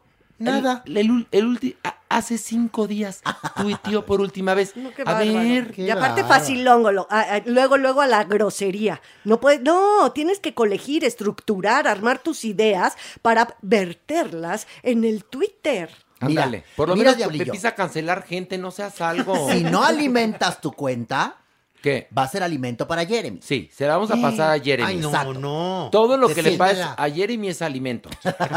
¿Y cómo se va a poner Jeremy? Va a bailar en un tacao. Y, y le va a romper el tacón. ¿Ya viste qué, qué pasó cuando audicionó para Sex and the City en los tacones Lubután? Sí. Los convirtió en flats. Nada más en dos pasos. Se le botó el empeine. Anda en Nueva York, Jeremy. Jeremy está Ya en lo Nueva vieron York. en chanclas. No. Con No. sombrero de ala ancha No. y un caftán. No, espérate, lo, lo querían meter en el Museo de Historia Natural, que porque era el COVID. No, Horacio, no te Y luego, pases. y luego que fue al zoológico y cuando estaban saliendo dijeron, usted quédese, usted está, usted pe- pertenece aquí a la exhibición. Y muy- más de dos le gritaron, mamá, mamá. Y en el museo, en el museo del barrio tampoco lo querían dejar salir. No, tampoco. Y que en el Village tampoco lo dejaron entrar. Muy triunfador. Que No, por y- odio. y, cuando la gente, y cuando la gente lo veía por las calles, dijeron, ay, ya abrieron los teatros, mire, están haciendo publicidad de King Kong. Y luego iba de azul. Ay, mira, están anunciando Telcel acá también. Luego se Te paró queremos, afuera. Jeremy, se te paró. queremos. Espérate, ¿no supiste que Jeremy se paró afuera de la farmacia y dijeron, ay, mira, ya copiaron a los mexicanos teniendo botargas del, doctor Simi aquí afuera"? Ay, joder. Jeremy, tú Y sabes un que te niñito le dijo a su mamá cuando iba vestido de rojo, ay, sácame una foto con el M&M. Que no lo querían dejar de salir de, de Times Square, que porque las botargas se tienen que quedar a trabajar ahí. Pero ya ven cómo es Jeremy. Ay, lo bueno es que la aguantaba. Él Él aguantaba. Bueno, vamos a bajar. Ya, doña Nini, Diablillo, lista. ¿listo? Listo. Ok, una, dos, tres. ¡Vámonos! Unos a otros conmigo. A ver, Maniguis, Ay, arráncate Maniguis, con el averno. Este averno está fuerte, Maniguis. Ya Frida Sofía denunció de forma penal a su abuelo Enrique Guzmán y a su mamá Alejandra Guzmán ante la fiscalía por abuso sexual, violencia familiar y corrupción de menores. Según sus abogados Maniguis, ella quiere justicia, que no son delitos que con una sanción económica ya se sana. Ella quiere justicia. O sea, Dios. ella quiere, ella dice que no busca venganza, sino busca justicia.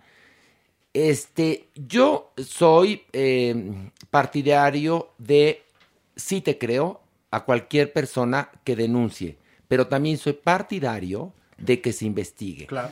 Y no tomamos partido aquí ni por Alejandra y, y don Enrique ni por Frida No, Sofía, no, no. pero queremos ver cómo se desatan estos acontecimientos que va a ser un horror porque desafortunadamente lo único que veo al final de este camino es destrucción.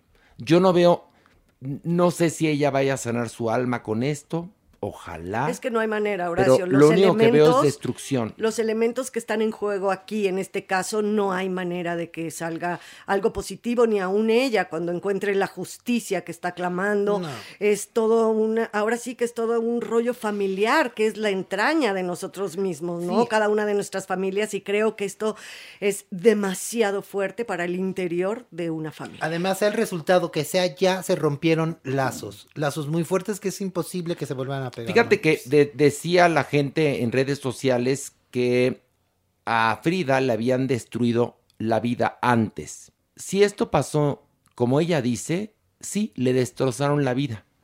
Pero de todos modos, esto va a ser una hecatombe. Sí, sí. Ella lo único que necesitaba era amor, atención de una mamá. Mira quién te lo dice, ¿eh? Su madrina. No, sí es verdad. Eh, A ver, aquí eh, vienen, este, Es que es- vienen cargando, este, muchos errores estas personas de varias generaciones. Y entonces, el, el no romper los patrones te lleva a situaciones como esta que nunca yo había visto en el mundo del espectáculo con los años que tengo de comunicador de lo que sea yo, algo tan fuerte Ay, y sí, tan terrible. Porque además, bu- piénsale cualquier final a esto, es una tragedia. Sí, por los elementos que hablábamos, ¿no? Es imposible. Y esto que mencionas, Horacio, es muy interesante, cómo genéticamente, generación tras generación, se van acumulando. Híjole, no quiero llegar a, este, a esa palabra, pero como casi un karma que no tiene un buen final por ninguna de las aristas que lo mires. Y además, aquí hay otra, otra cosa, intervienen factores externos. De por sí es difícil resolver un caso así a nivel familiar, entre madre e hija, madre, hija y nieta o lo que pudiera ser, pero aquí ya intervino el periodista que quiere aprovecharse de la nota, el abogado que quiere hacerse del caso. Entonces son voces y voces y voces que van contaminando, que van acrecentando la gravedad y la imposibilidad de resolver el problema por el único cauce que es el entendimiento y el amor. Todo lo contrario, aquí hay más voces que Y contaminan. súmale las voces de las redes sociales Uy, no, que también están como nuestro país divididas. Sí, sí, sí. Entonces, este sí, Maniguis abriste con un averno muy Terrible, fuerte. yo se los dije. Terrible. ¿Y ves? ¿Sabes qué? Vámonos, vámonos, Sí, vámonos, vámonos, vámonos, vámonos, vámonos, vámonos, vámonos. Agárrense de las manos unos a otros. ¿Y ves? ¿Ves, diablillo, qué terribles son las redes sociales? Ten mucho cuidado. Bueno, pero por eso, pero que las aprenda a manejar, el Pues huevón sí, del diablillo. Es lo que le digo, se puede meter en un, en un grobol terrible. ¿En un qué? Un grobol terrible. ¿Qué es grobol? ¿Pedo? Ah, no, Ah. grobol, problema. Pues pedo. Ay, no seas Pedo. majadero, Pues sí, tú, pues Laraí, sí. lo horrendo. Cállate, Jotorrendo. Ay, bueno. Ay, ya extrañaba eso, No, doña ya- ya me pensé Y yo que- estoy a favor de No, la diversidad yo y no lo- de las ofensas, pero, pero estaba muy fuerte la Yo ni lo extrañaba ni nada, pero este saca lo mejor de mí. No, no, no. Si eso es lo mejor, imagínense lo peor. oiga, lo mejor de usted es la homofobia, doña Nini. Pero bueno, a ver, Manny. Hay una nota más bonita. A ver, una bonita. nota bonita, bonita, Cu- bonita, bonita, Bonita. bonita. Ya voy, A ver. gracias, gracias. Oiga, Muchas ay, gracias. Doña, cántenos Gracias. bonita. A ver, escuchen. Bonita, Haz pedazos tu espejo. Ya no, ya, es que no le agarré el tono, me agarraste en curva. A ver. Pero mira, te puedo cantar. Bonita. Venga. A ver, ándale. Pues, no, pues tú te la sabes mejor que yo. A mí me la cantaba, yo no la cantaba. Bonita. Yo cantaba las de. La cantaba Tintán. No. A ver, A ver, Maniwis, Maniwis, Maniwis, canta. Vas. Bonita, haz pedazos tu espejo. No, no digas Con tu peróxido pintadita. No. No, No, no, qué es bárbaro. bonita, ya no te hagas pendejo. ¿No? Ah, no, perdón. Haz pedazos Ay, no tu espejo. Para ver si Para así ver dejo. si así dejo.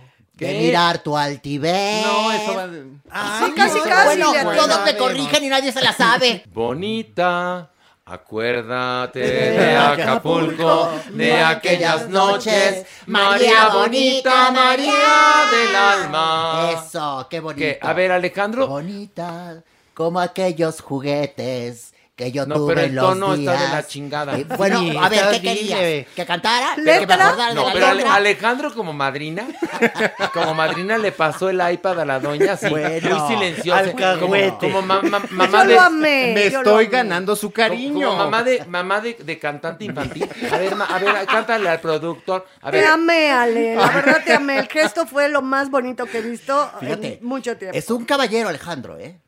Silencioso Eh, y todo. Es un caballero Ay, de ya, sabor oye. antiguo que no tiene tregua Tú. ni tampoco amigo. Alejandro. Eh, Caballero de fina estampa. Fina estampa, Caballero, caballero. caballero de fina estampa y un lucero, quien pudiera ver su estampa. Ay, no será. A ver, Mejor, bueno. recuerdo que es el Averno, no el espacio de musical. Bueno, exactamente. Convertimos por el favor. Averno en cascaritas musicales y no mamen. A ver, Maniwis, arráncate. Este está bonita, Maniguis, porque Cupido anda haciendo travesuras, ahora Maniguis. quién, tú? Anda flechando gente. A ver, ¿a quién? ¿A Por quién? ¿A ejemplo, quién? Eisa González, Maniguis. ¿Con quién? Ay, pues todavía no se confirma, pero anda saliendo muy seguido con Paul Rabil. ¿Con qué? ¿Qué Paul dijo? Rabil, un jugador profesional de la cross que mi vida, mi amor, Maniguis. Ah, sí, por guapo. Véanlo, véanlo, Maniguis, como no, con todo gusto. Sí, como no, Eisa, sí, dátelo. Ok, muy Mamacita bien. chula, si nos escuchas, sí, Ok, dátelo. siéntate ahí, manita. Luego, Sí, cómo no. ¿qué otro?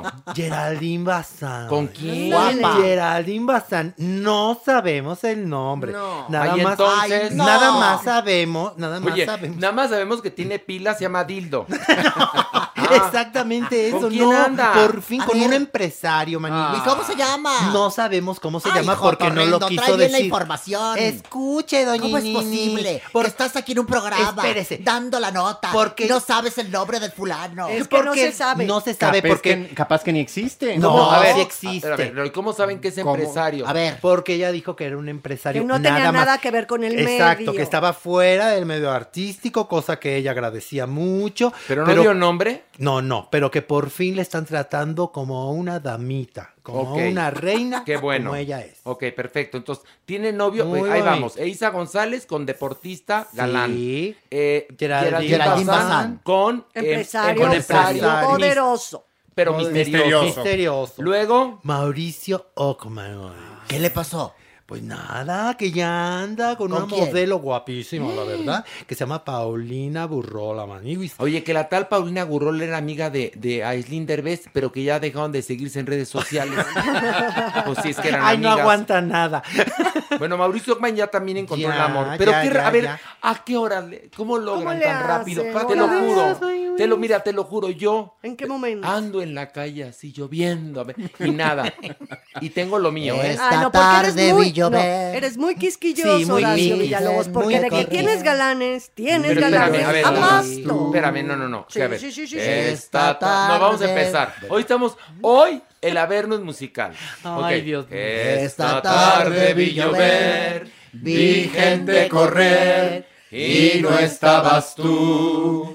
Qué hermoso Otra momento. noche Y en eso Horacio caminando bajo Solo, la lluvia. solo, llorando. Solo, como la una de la tarde. No, como a la una de la mañana, todo Una de la mañana. Y un, Yo re- caminando. y un relámpago en la cabeza. Yo caminando de mi casa al Oxxo, así, Llora con una lágrima, para cayó en la comprar, para comprar unas frescas para que me animen el corazón. unas frescas. Me da unas frescas. Sale, Sí le gustan a mi horacito. sale y en ese momento. Esta Esta, tarde noche vi vi llover. brilla- No, Oh, esta tarde vi llover. bueno. Correr. Bueno, pero no importa. Entonces, ya hay amor. Mauricio Ockman, Geraldine Sí. Bazán e Isa González. Qué ¿Alguien más en tu lista? Ah, yo te digo a alguien. A ¿Quién? ver, a ver. Jennifer López, que está en recal- recalentado Uy, con. Ben Affleck. Con Es Ben verdad. Affleck. Les voy a contar, una vez, no me pregunten por qué, pero yo acabé sentado en una mesa en Miami con Gloria Estefan, Emilio Estefan, Jennifer López y otras personas que trabajan con Jennifer Tú López. qué casual. Cuando yo estaba haciendo, mira quién baila, estaba creo que Lili Estefan, porque por Lili Estefan conocía a toda esta La gente. flaca. La flaca. Y entonces pasó un mesero muy sabroso y dijo, J-Lo, ya me enamoré. Así. Y entonces le dijeron, oye, mana, pero pues, o sea, el amor no está... ra-". Dijo, ay, a mí lo que me gusta es estar enamorada. Pues sí. Eso dijo. Entonces, ahora que tronó con el, el- el controvertido deportista que le puso los cuernos hasta con una muñeca inflable, pues mi J-Lo vio a Ben Affleck y dijo, pues más vale el recalentado. Más vale malo, malo con malo malo. por conocido que bueno por conocer. Exacto. Es que Maniguis, ella estaba filmando una película en Dominicana Sí. y empezó a subir fotografías, ya sabes, así que el mar, que el bikini, que mi J-Lo. y entonces Ben Affleck le escribió. ¿Quién, quién, quién? Ah, Ben. Affleck. Ben Affleck. Ben Affleck. Ben Affleck. Ay, no, yo le quiero escribió otra y le vez. dijo, y le dijo, ay, qué hermoso paisaje. Pero qué ganas de estar contigo ahí, te ves hermosa. Uy, pues pa' pronto. Que le paga el boleto al chichifo. No, hombre, No. en cuanto regresó a Los Ángeles, luego, luego se contactaron. Mira ya hay videos de besazo Do y de mordida en el cuello y de todo. Es, todo eso. es que primero Sí, era sí, rumor, sí. pero ya ahora un paparazzi ya los cachó. que ay. esa película es en la que estaba trabajando Army Hammer, que tuvo que dejar por ser vampiro sexual y caníbal sexual. Mm. Y entonces, entonces Jennifer López posteó unas fotos Ajá. preciosas y mi Ben Affleck se dijo- calentó. Exacto. Y se lo dijo. Y se lo dijo. Le dijo. Ay, tú. Y le dijo, además, tú me, tú me aceptas así como soy, ludópata, alcohólico. Sí, mi, mi, mi Ben Affleck, aunque se te pare, es suficiente. Y bien tieso, y bien tieso, porque acuérdate que mi Ben, ¿no? Oye, ¿Te acuerdas no, cuando lo vimos adoré. en vivo? Era No. como un robotín. No, así pero espérate, yo con- adoré que Ben con- Affleck vino a la, a la premiere de Batman contra Superman y entonces empieza a hablar en inglés y cuando empezó a hablar en español se le habló todo. Y dijo, Ay, señores de México, estamos muy contentos". En inglés estaba bien En tieso, pero en bien, español que pero en se español suelta. En español más torcido que un mecate, pero te lo juro. Primero en inglés. Hello, ladies and gentlemen. Y cuando empezó en español. Pero estoy muy feliz aquí en México.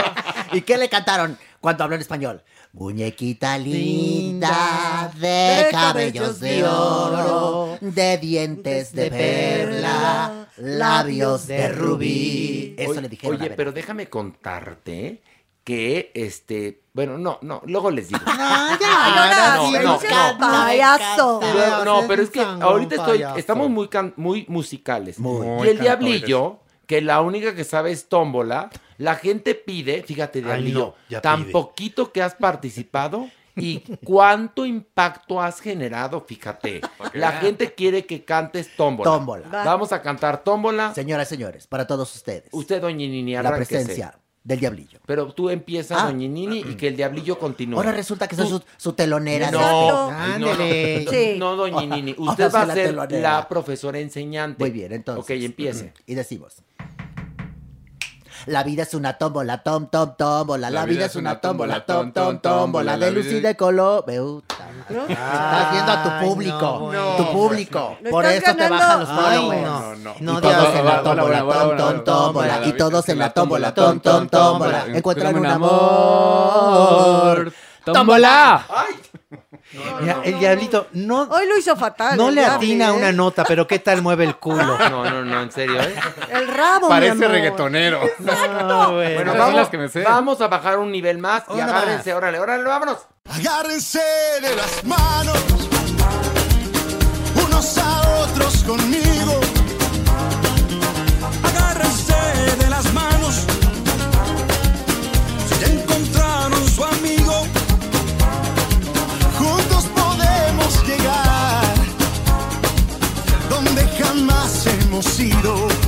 Y este, este track es cortesía de Carlos Rivera, ¿eh? Muchas gracias, Carlos. Que, le mandamos un beso a Cintia Sí. Rodríguez, a quien yo adoro con ciega fe, que me dijo, por favor, Carlos, muere, muere. Es más, paga porque lo utilicen. Entonces, ya te mandamos la factura, Carlos. No, no es cierto. A ver, ándale, Maniwis. Oye, Maniguis, si ustedes pensaban que en este Averno no íbamos a hablar de Luis Miguel, pues pobrecitos, pobrecitos. ¿Qué pasó? Porque vamos a hablar algo relacionado con Luis Miguel. ¿Qué Más bien, pasó? su ¿Qué hermano. pacho? ¿Qué Su- pacho? ¿Qué pacho? Su, ale- su hermano Alejandro Basteri puso en su Twitter, estimados, les quiero comentar que no tengo contemplada la realización de ninguna bioserie. No se espanten. Por lo publicado en algunos medios de, comun- de comunicación.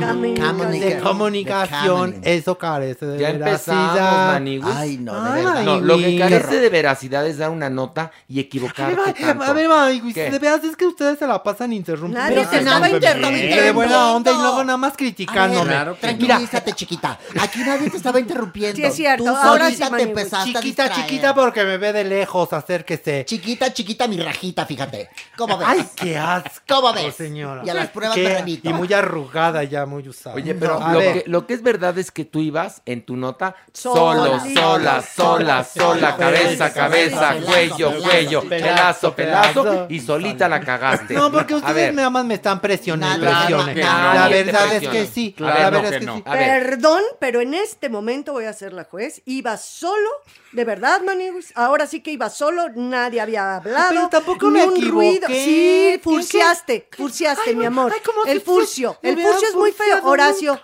dile que cuán, cuán feo es el Mira, ¿ves? ¿Ves? Dime con, dime con Juan, dime con Juan. Que no, soy- Juan José Maniguis, no Juan José Cuán Maniguis. feo es un furcio. Porque ahorita lo estás haciendo, Pilar. Ay, Horacio, dile con Juan, dile con No, pero Juan. yo lo hago para que suene Ay, por favor, por favor. Basta, a por ver, favor. momento. La maestra Bolívar tiene toda la razón. Maniwis, tus notas tienen que ser limpiecitas y claras. Así que practícalas, porque si no, no puedes llevar los destinos del Averno. Ay, güey, no Te vamos a mandar a trabajar con gusano amorfo infame. Ay, no, no, Para no. que sepas lo que es amar a Dios en tierra. Ya no ajena. hay que llevarnos tan Ah, bueno, entonces, a ver, Alejandro Basteri, Alejandro hermano de Luis. Miguel, ante los rumores de que iba a hacer su propia serie, ¿qué dijo? Sí, dijo que no, que no es cierto, Maniwis. Él no está contemplando en hacer ninguna bioserie de nada, ni de su hermano, ni de nada. ¿Y luego? por si les quedaba duda, él se lleva muy bien con toda su bonita familia. Pero espérame, pero fue a registrar su nombre, con lo cual... Es que de ahí viene el rumor, Ah, Maniwis, a ver, porque cuéntanos. él registró su nombre ¿Y para luego? utilizarlo en medios publicitarios o en cosas del No, entretenimiento. pero a ver, una cosa, si él registra su nombre y Luis Miguel, con esos huevos que lo Hombre. caracterizan, este, decide seguir presentándolo en la serie, pues le va a tener que cambiar el nombre a Alex B. Clararira. O Y- darle un billetín. Y ya ves que lo que tiene de todo es menos menso mi, mi Luis Miguel, porque se puede fregar a todo mundo menos a él. Pero como su hermano ya había registrado el nombre, pidió que lo quitaran de todas las escenas que no fuera tan importantes en la segunda Pero temporada. espérate, Luis Miguel Entonces, sabiendo que el hermano había registrado el nombre, decidió que editaran la serie. Sí, ¿Y qué va a pasar con la temporada sí. 3? Pues seguramente no va a salir. Por eso está tan piñacata No, la serie. no, si se dan cuenta. No, no, entiéndeme, que aparte de lo, lo que quise decir, perdón, respetable público, lo que quise decir es que, amén de que es malísimo el argumento, los guiones y demás, móchala, móchala con todos Bueno. estos pedicures, o sea, Entonces, si más. se, si se dan cuenta. Ay, ya la.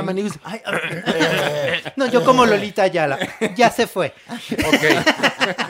Échalos a pelear. Si se dan cuenta, en esta segunda temporada aparece como en dos capítulos nada más el hermano y así. No, muy- que lo más adorado es que el hermano de Luis Miguel es el hijo negado de Pablo Cheng, o sea, Juan Pazurita.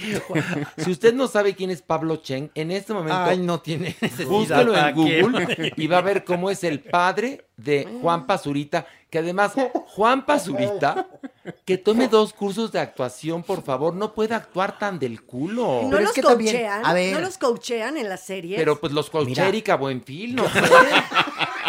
No mames, o sea, actúan del culo. Pero Pero, yo como Juan del diablo, que usted tengo que como act- decir- a ver, usted fue buena actriz, No, perdón que por se lo eso, diga. Te lo voy a decir. Dígalo. Eh, más o Está menos. muy editado. no, no. Más o menos. Está muy editado. ¿Cómo tienes ahí oportunidad para explayarte, para decir? No es como el Arailo aquí que da la ¿Qué? nota, tras trabillea, lo corregimos y ¿Qué? sigue. Y allá no hay manera. No hay manera. Me echó flor. Pero espérame, Sí. no, se echó flor, pero la que sea doña lo por ejemplo, en la película Enamorada, usted está en gran actriz. Ahí sí me van a pasar a disculpar. Está divina, divina, en Divina sí Enamorada. está en todas. Está en todas. está en Se todas. veía hermosa, pero la verdad tenía No. dos, Es dos, que- dos ver, caritas. sí, Es pero- una tenía- actriz de, persona, sí. de Pero personalidad. Per- permíteme, Pero junto a Juan Pazurita es favor. Glenda no, Jackson. no, por bueno. favor. No, bueno. Además, favor. junto a Juan Pazurita, Meryl Streep. el dildo, el dildo de Alejandro es un gran actor.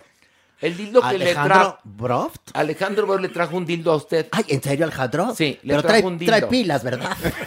Porque aquí, aquí no tenemos corriente A más ver, que la el, güera dildo, esta. el dildo no necesita pilas. El que ¿En necesita serio? pilas es el vibrador. Ay, pues el mira. dildo nada más con que lo abra ya, chas. ¿Y cómo sabes tú tanto? Porque, a ver, le voy a platicar una cosa. Porque yo durante mucho tiempo he tenido programas de sexo Ah, y he llevado. Es más, yo compré un dildo, le voy a platicar para qué. Para el show de Desde Gallola. ¿Se ¿En acuerda serio? usted? Ah, pero ese se lo quedó Mamamela. Bueno, no importa, pero ¿Ah, yo lo fui a comprar. Sí. Imagínese yo llegando a una sex shop, me da el dildo este, Lo tuve que ir a comprar porque se necesitaba para la obra de teatro. Uno Y más con el grande para que se vea. Con el, no, con el dildo yo les pegaba en la cabeza, ¿no se acuerdan? Pero ¿qué tiene de malo tener juguetes sexuales en el Ninguna, de ninguna. uno, Aquí no hay ¿verdad que maldad. no? Aquí, No. la- en todo caso, la gravedad era que si tenían pilas o no. No, el dildo no ocupa pilas. Exactamente, ya Lo nos quedó que muy claro. ocupa pilas es el vibrador. Muy Pero bien. bueno, este, ¿en qué, nos, ¿en qué estaba? Ya, en que vamos a bajar a otro nivel. Ok, otro Ay, nivel. bueno, no te Ay, enojes. Ay, qué chipi. Ay, no te enojes. Entre que puro canto y canto. en que- Vamos a bajar, por favor. Ay, no este mampo. Ya vi, yo agárrame la mano. Agárrense de las manos, unos a otros conmigo. Regresa Rafael Amaya Maniwis. Acaba de firmar un contrato multiproyecto, Maniwis. Así como lo oyen. Multiproyecto con Telemundo. No, no será multiproyectos. No, es un contrato multiproyecto. No, no, no mames, serio, ¿eh? Telemundo. Y ahora justifica, justifica su pésimo, pésimo este conocimiento del castellano. Estúdiate los singulares Me- y me los plurales. estamos- me estamos viendo de Maniwis de tiene buen- razón. Así se dice.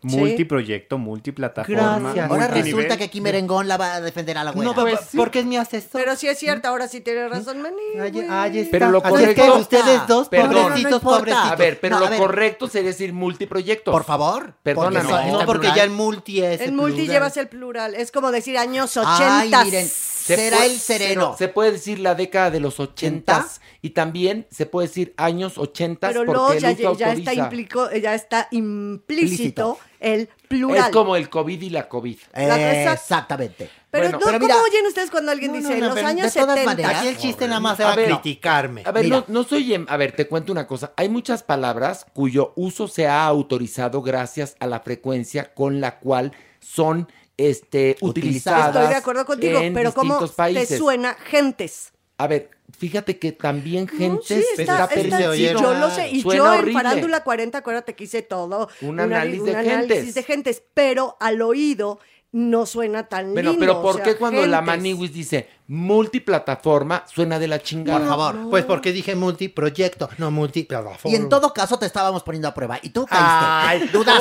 pobrecitos, pobrecitos. Dudaste. Clararira que no dudé. Atrás, ¿cómo te atreves a tocarme, Jotorrendo? A ver, a ver ya, Maniwis, este. Cervantes, este, Maniwis, Cervantes Maniwis. Cervantes Saavedra. Ya, ándale, Maniwis Cervantes. Ya, ándale. Pues. Rafael Amaya lo vamos a volver a ver en la pantalla, Maniwis, porque este proyecto, el primero, va a ser una aparición en la serie Malverde, Maniwis. ¿Por qué te pones tan feliz? ¿Y a ti por qué te alegra? Pues sí, ya está retomando sus actividades, su vida. ¿No ves que ya no lo andaban abduciendo los extraterrestres? No, a ver. No, ya no veía eran los cosas que no extraterrestres, era. A mi a mi Rafa Maya le pasó que se chifló. Sí. Se chifló y entonces en esto de que ya soy muy famoso, me meto hasta el dedo. Es lo, lo Sí, que le sí, pasó. Y se pegó sí, con sí. el personaje. Acuérdate que se le quedó pegado en el personaje. Y se pegó en la banqueta también. No, se ta- ahora sí que tan guapo que era.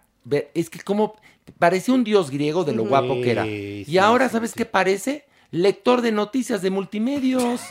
Parece- Pero bueno, Parece pugilista. Parece pugilista. Pero te voy a contar una cosa de, de mi, de mi Rafa Maya. Apareció en el programa eh, matutino que tiene Telemundo, hablando, ahora sí que a calzón quitado, de todo lo que le había pasado. Pero lo curioso es que hay algunos entes en el mundo del espectáculo que hacen todo, todo, todo por destrozar su carrera. Y no lo logran. No, no lo logran. Así en serio. es. Mira, Sí. una de ellas, con todo el respeto que me merece, Lupita D'Alessio. Ha hecho todo por destrozar su Y no carrera. siempre ha estado Y ahí está. Sí. Este hombre, oye, una empresa tan culera como puede ser Telemundo, porque es cabrona. Si no, pregúntenle a mi amigo José Luis Reséndez y a otros más que han pasado por Telemundo, donde contratos leoninos, eh, eh, un, un- un horario de trabajo Explotación esclavizante, explotación laboral, es decir, un horror.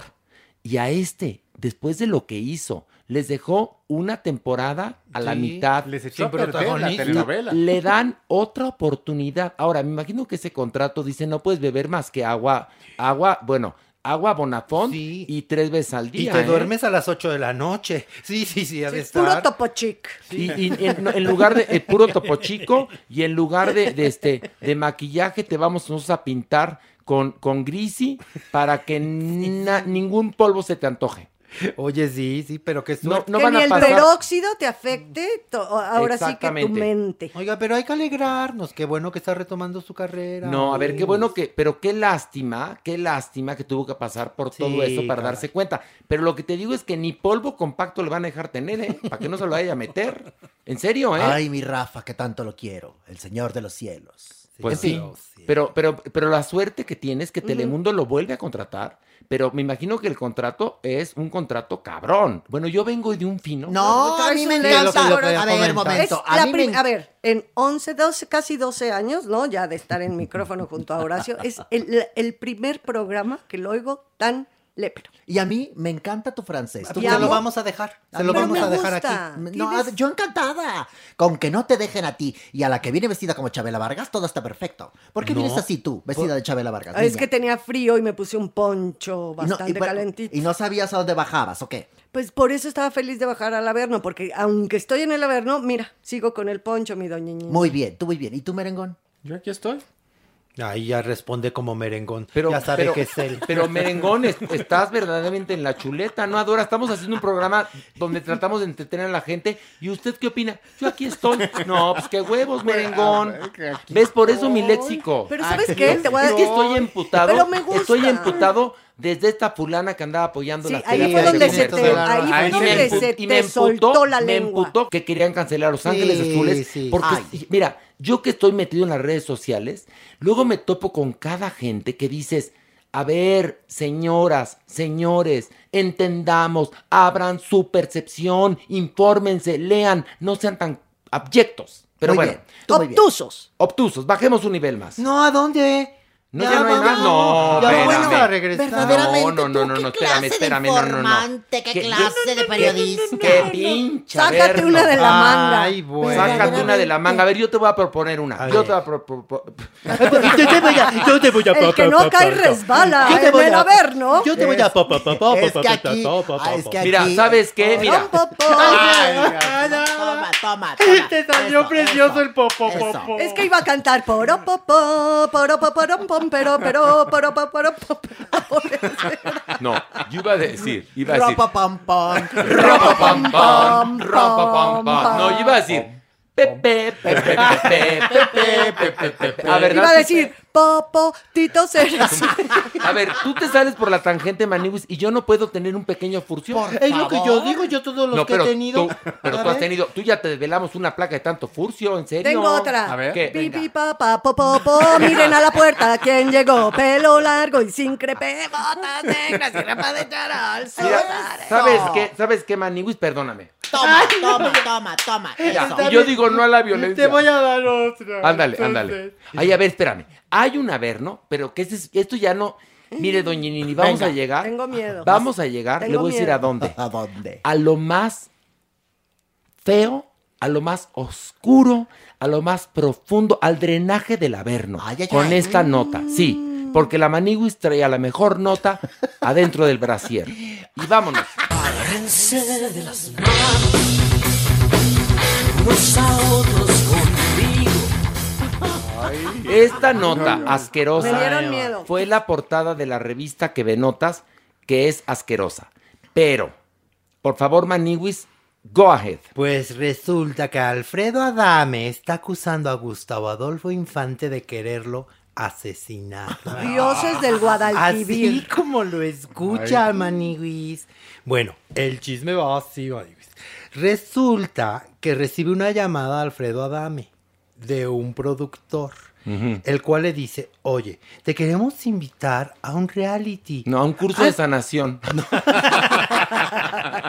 No, A una conferencia de Logurumay. Auto, autosanación. A ver, no. Bueno. le hago un productor. Te quedas para un reality. Para un reality. Va a estar bien hermoso, Ani. Se llama Zen. Haz de, cuen- haz de cuenta que es Big Brother. Pero queremos meter, pues, a pura gente interesante, ¿no? O sea, pura gente polémica. Ahí se va el casting, Maniwis.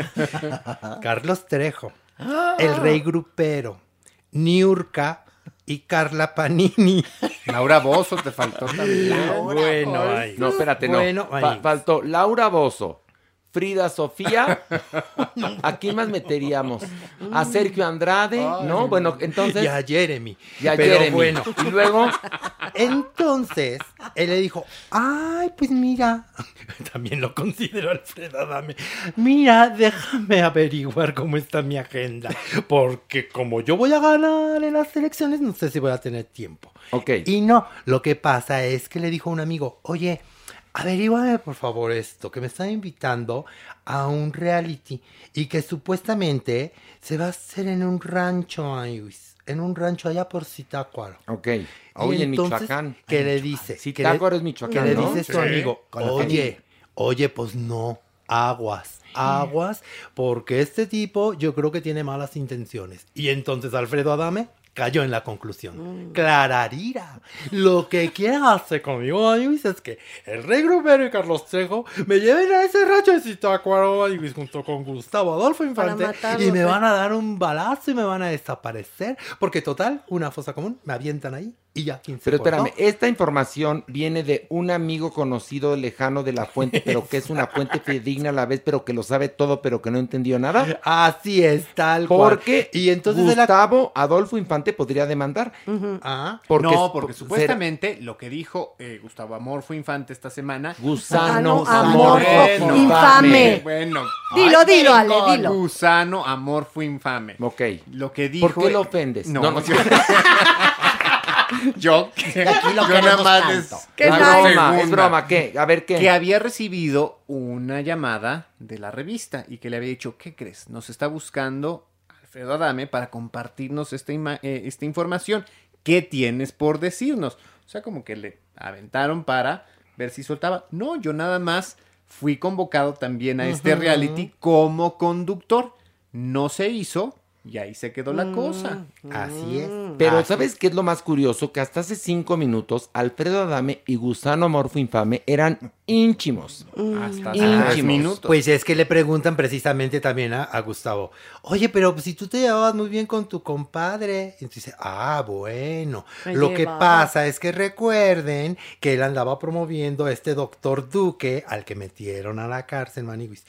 Y como yo soy un periodista, muy respetable, dije, ¿sabes qué? No puedo tener este tipo de personas en mi programa. Y desde ahí le agarró rencor a Alfredo Adame. Como- Esto es Ahora, bajísimo, te voy a ¿eh? decir una Es cosa. una Te voy a decir una cosa. Con Gusanomorfo Infame y con Alfredo Adame del odio al amor, hay solo un paso, ¿eh? En verdad. Pues muy bonito tu haber, ¿no? La verdad Sí, es que estuvo salvó. muy Sí, bien. salvaste, Estuviste te fuerte, salvaste. estuviste Bravo. fuerte. Nada más un furcio, no, muy bien, muy y, bien. y un Horacio, y uno tú, y uno la doñinini, menos no, permíteme, no, permíteme. De ninguna, aquí es tú a verlo, tú bajas, tú dices, tú Entonces pones. cállese el hocico. No, a ver, Sí, no, vamos. agárramelo por favor. Ya se No, empoderó. El chico agarre, pero no, pero no Te ibas a llevar una estrellita, ahora te vas a llevar pura de aire. No, una estrellita, pero ninja.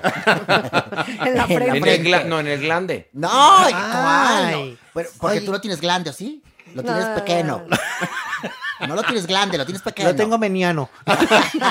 Pero estuvimos finísimos. Se habló de dildos, vibradores, grinder, mentadas de madre. Insultamos al bajezas, diablillo. Insultamos al Y diablillo. a Jeremy lo homenajeamos. Eso No, está Jeremy- padre. lo de Jeremy fue homenaje. Sí, es homenaje. Fue homenaje. claro, fue homenaje. mira. Porque además, acuérdense que el que no viene se chinga. Bueno, vamos a un corte y regresamos con mucho más aquí en Farándula 021.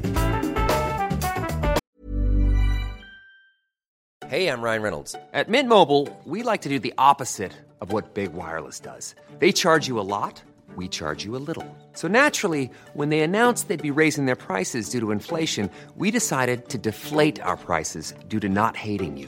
That's right. We're cutting the price of Mint Unlimited from $30 a month to just $15 a month. Give it a try at mintmobile.com slash switch. $45 upfront for three months plus taxes and fees. Promo rate for new customers for limited time. Unlimited more than 40 gigabytes per month. Slows. Full terms at mintmobile.com. Hey, it's Ryan Reynolds, and I'm here with Keith, co star of my upcoming film, If, only in theaters, May 17th. Do you want to tell people the big news? All right, I'll do it. Sign up now and you'll get unlimited for $15 a month in six months of Paramount Plus Essential Plan on us. Mintmobile.com slash switch.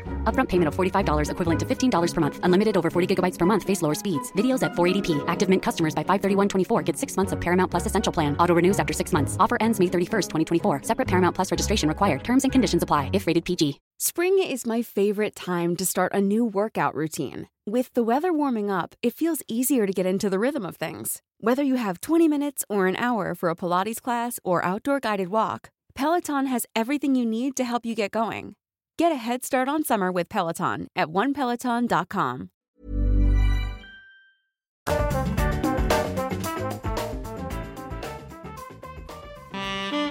Nuestra adopción responsable. La Supermana está aquí con nosotros. Un aplauso para la ¡Eh! Supermana. ¡Hola! Supermana, la adopción responsable. Fíjate que esta adopción responsable es Bruno. Es un perrito de talla mediana, 10 meses macho. ¿Qué creen que pasó con Bruno?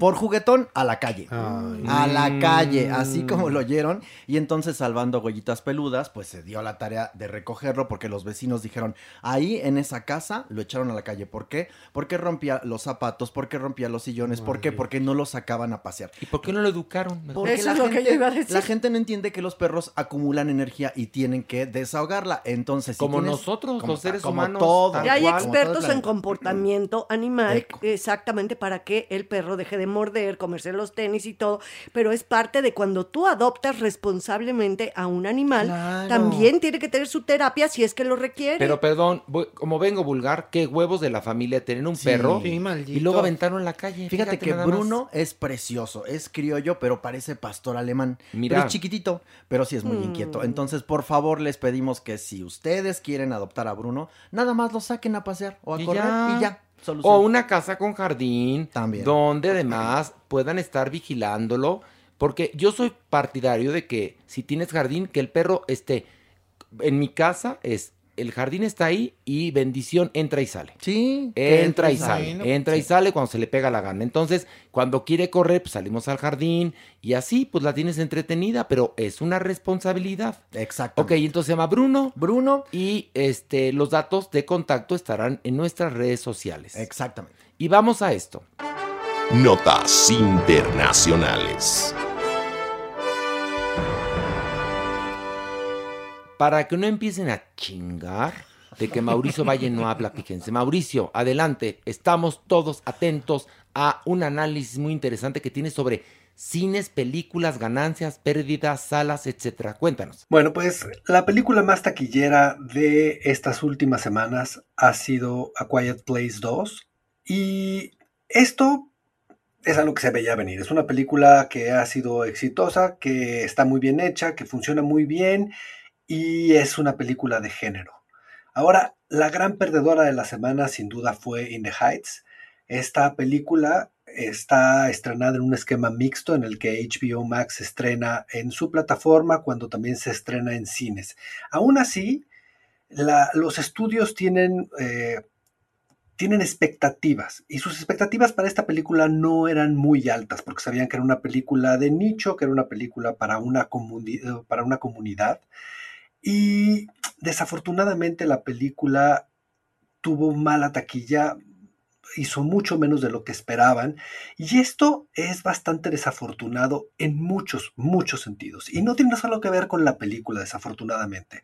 Tiene que ver con que si representa un poco para ellos, aunque todos podrán debatir esta idea y decir que no es así, que si hubiera sido mejor, que si hubiera sido lo que sea. El problema es que esta película, siendo la primera película de latinos con esa dimensión estrenada en Estados Unidos, marca el cierre casi casi de hacer otra película con esa dimensión de latinos para un estreno comercial abierto como fue este. Esa es la primera. La segunda es que se empiezan a dar cuenta que en este nuevo universo los dramas, las, las comedias musicales y todo lo que no tenga que ver con una dimensión tan grande como la de un género, ya sea superhéroes, ya sea un thriller, ya sea acción, va a empezar a fallar en taquilla. Y esto es desafortunado porque se van a empezar a producir esas películas con mucho menos dinero y se van a empezar a volver películas que solamente se van a hacer básicamente por amor. Van a ser películas con menos dinero, que la gente va a tener que sacrificar sus sueldos, que van a tener que ser más baratas y esas películas se van a tener que ir directo a las plataformas o van a ser películas que vas a tener que estrenar para competir en festivales o en la academia, pero solamente en unos cuantos cines por compromiso y son películas que vamos a empezar a ver únicamente en plataformas. Y ahora pasa aquí que, que de pronto puede ser que sí, cuando uno empieza a cerrar o a tratar de abrir tanto el abanico, se pulveriza demasiado la cartelera y es muy difícil seguir intentando hacer películas tan grandes para todo público. Ahora, pero, Sabíamos pero- que iba a pasar, ¿no? Ah, Iba a pasar, pero por, ejemplo, Mauricio, la inversión de Game of Thrones, por ejemplo, que es una inversión que podría, pues, compararse con la de un, un- un blockbuster, y, y a final de cuentas fue para plataforma, eh, digamos, para, para la televisión o para el ordenador, y, y redituó grandes ganancias. Entonces, no podría cambiar un poco el esquema, digo porque In the Heights o en el barrio no triunfó porque es asquerosa. Perdón, la culpa no es de... de- de- de Ni de este- los latinos. Ni de los latinos, los- ni del de- musical, O ni que de las personas nada. mayores ahora son las que no quieren ir al cine, pero los jóvenes sí. Claro. Eso creo que el análisis es, a fin de cuentas, y únicamente con esa película en especial porque es malísima. Y te cuento otra de voz, cosa. de boca en boca se dijeron es malísima, no la vayas a ver. Claro, y mira, Un lugar en silencio 2, la acabo de ver. Es una película impecable, impecable en verdad. La puedes entender sin haber visto la 1 y la 2 es verdaderamente me dejó helado la película porque es eh, no tiene un defecto. Entonces es congruente que esa película, a pesar de que los cines están a medios chiles, haya triunfado. Y es lógico que In porque más, si no hubiera habido pandemia y la estrenan en todos los cines, Peor hubiera hubiera- tenido un poquito más de ganancia, pero lo, lo, lo mierda que es la película no se lo quita a nadie, Mauricio. O sea, sí, o sea, yo sabía que iba a ser este el debate que iban a, a proponer. El punto es, la película está muy bien criticada en Estados Unidos. O sea, la, la crítica la tiene casi en 80 puntos. Entonces, tiene una gran recepción eh, por la crítica especializada norteamericana y eso es muy importante para, para los estudios. Y luego viene los números bajos.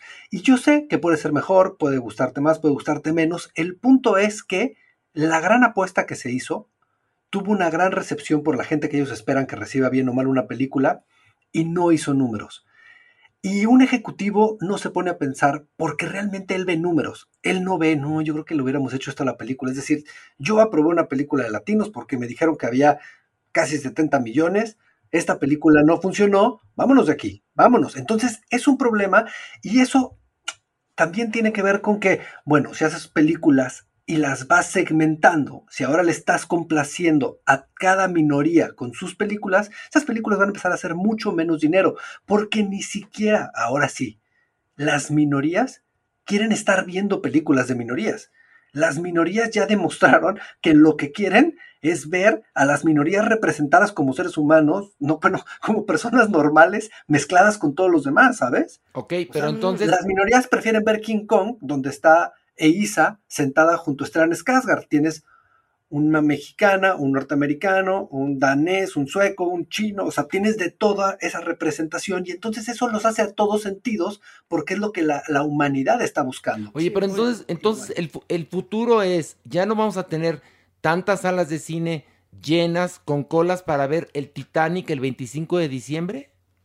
No, el Titanic sí la vas a tener, lo que ya no vas a tener va a ser, eh, no sé, estas películas que nos gustan, un, Bru- eh, un Brooklyn o una película de Wes Anderson. Pues ya, esas películas se van a ir a tres salas y se van a ir a una plataforma y vas a tener Titanic, vas a tener Avatar y Star Wars en el Ahora, cine. ¿quién va a querer? de arte, pero ¿no? pregunto una cosa, ¿quién va a querer financiar una película de Wes Anderson que va a ir para tres salas y una plataforma? al final del día los números son, son sanos, o sea, se hacen películas con números lógicos y bueno, Avatar te cuesta 300 millones de dólares y una película de Wes Anderson te cuesta 20. Entonces ellos saben que 20 millones los van a recuperar vendiendo en la tele, vendiendo en la plataforma y, entonces Anderson nunca va a poder hacer una película de 80 ni aunque se le ocurra o tendrá que hacer algo más comercial. El cine está, está con esa tendencia porque eh, un poco la serie que vimos, la de Starstruck, también tiene eso, ¿no? O sea, empiezas a hacer cine para gente de la India, cine para mexicanos, cine para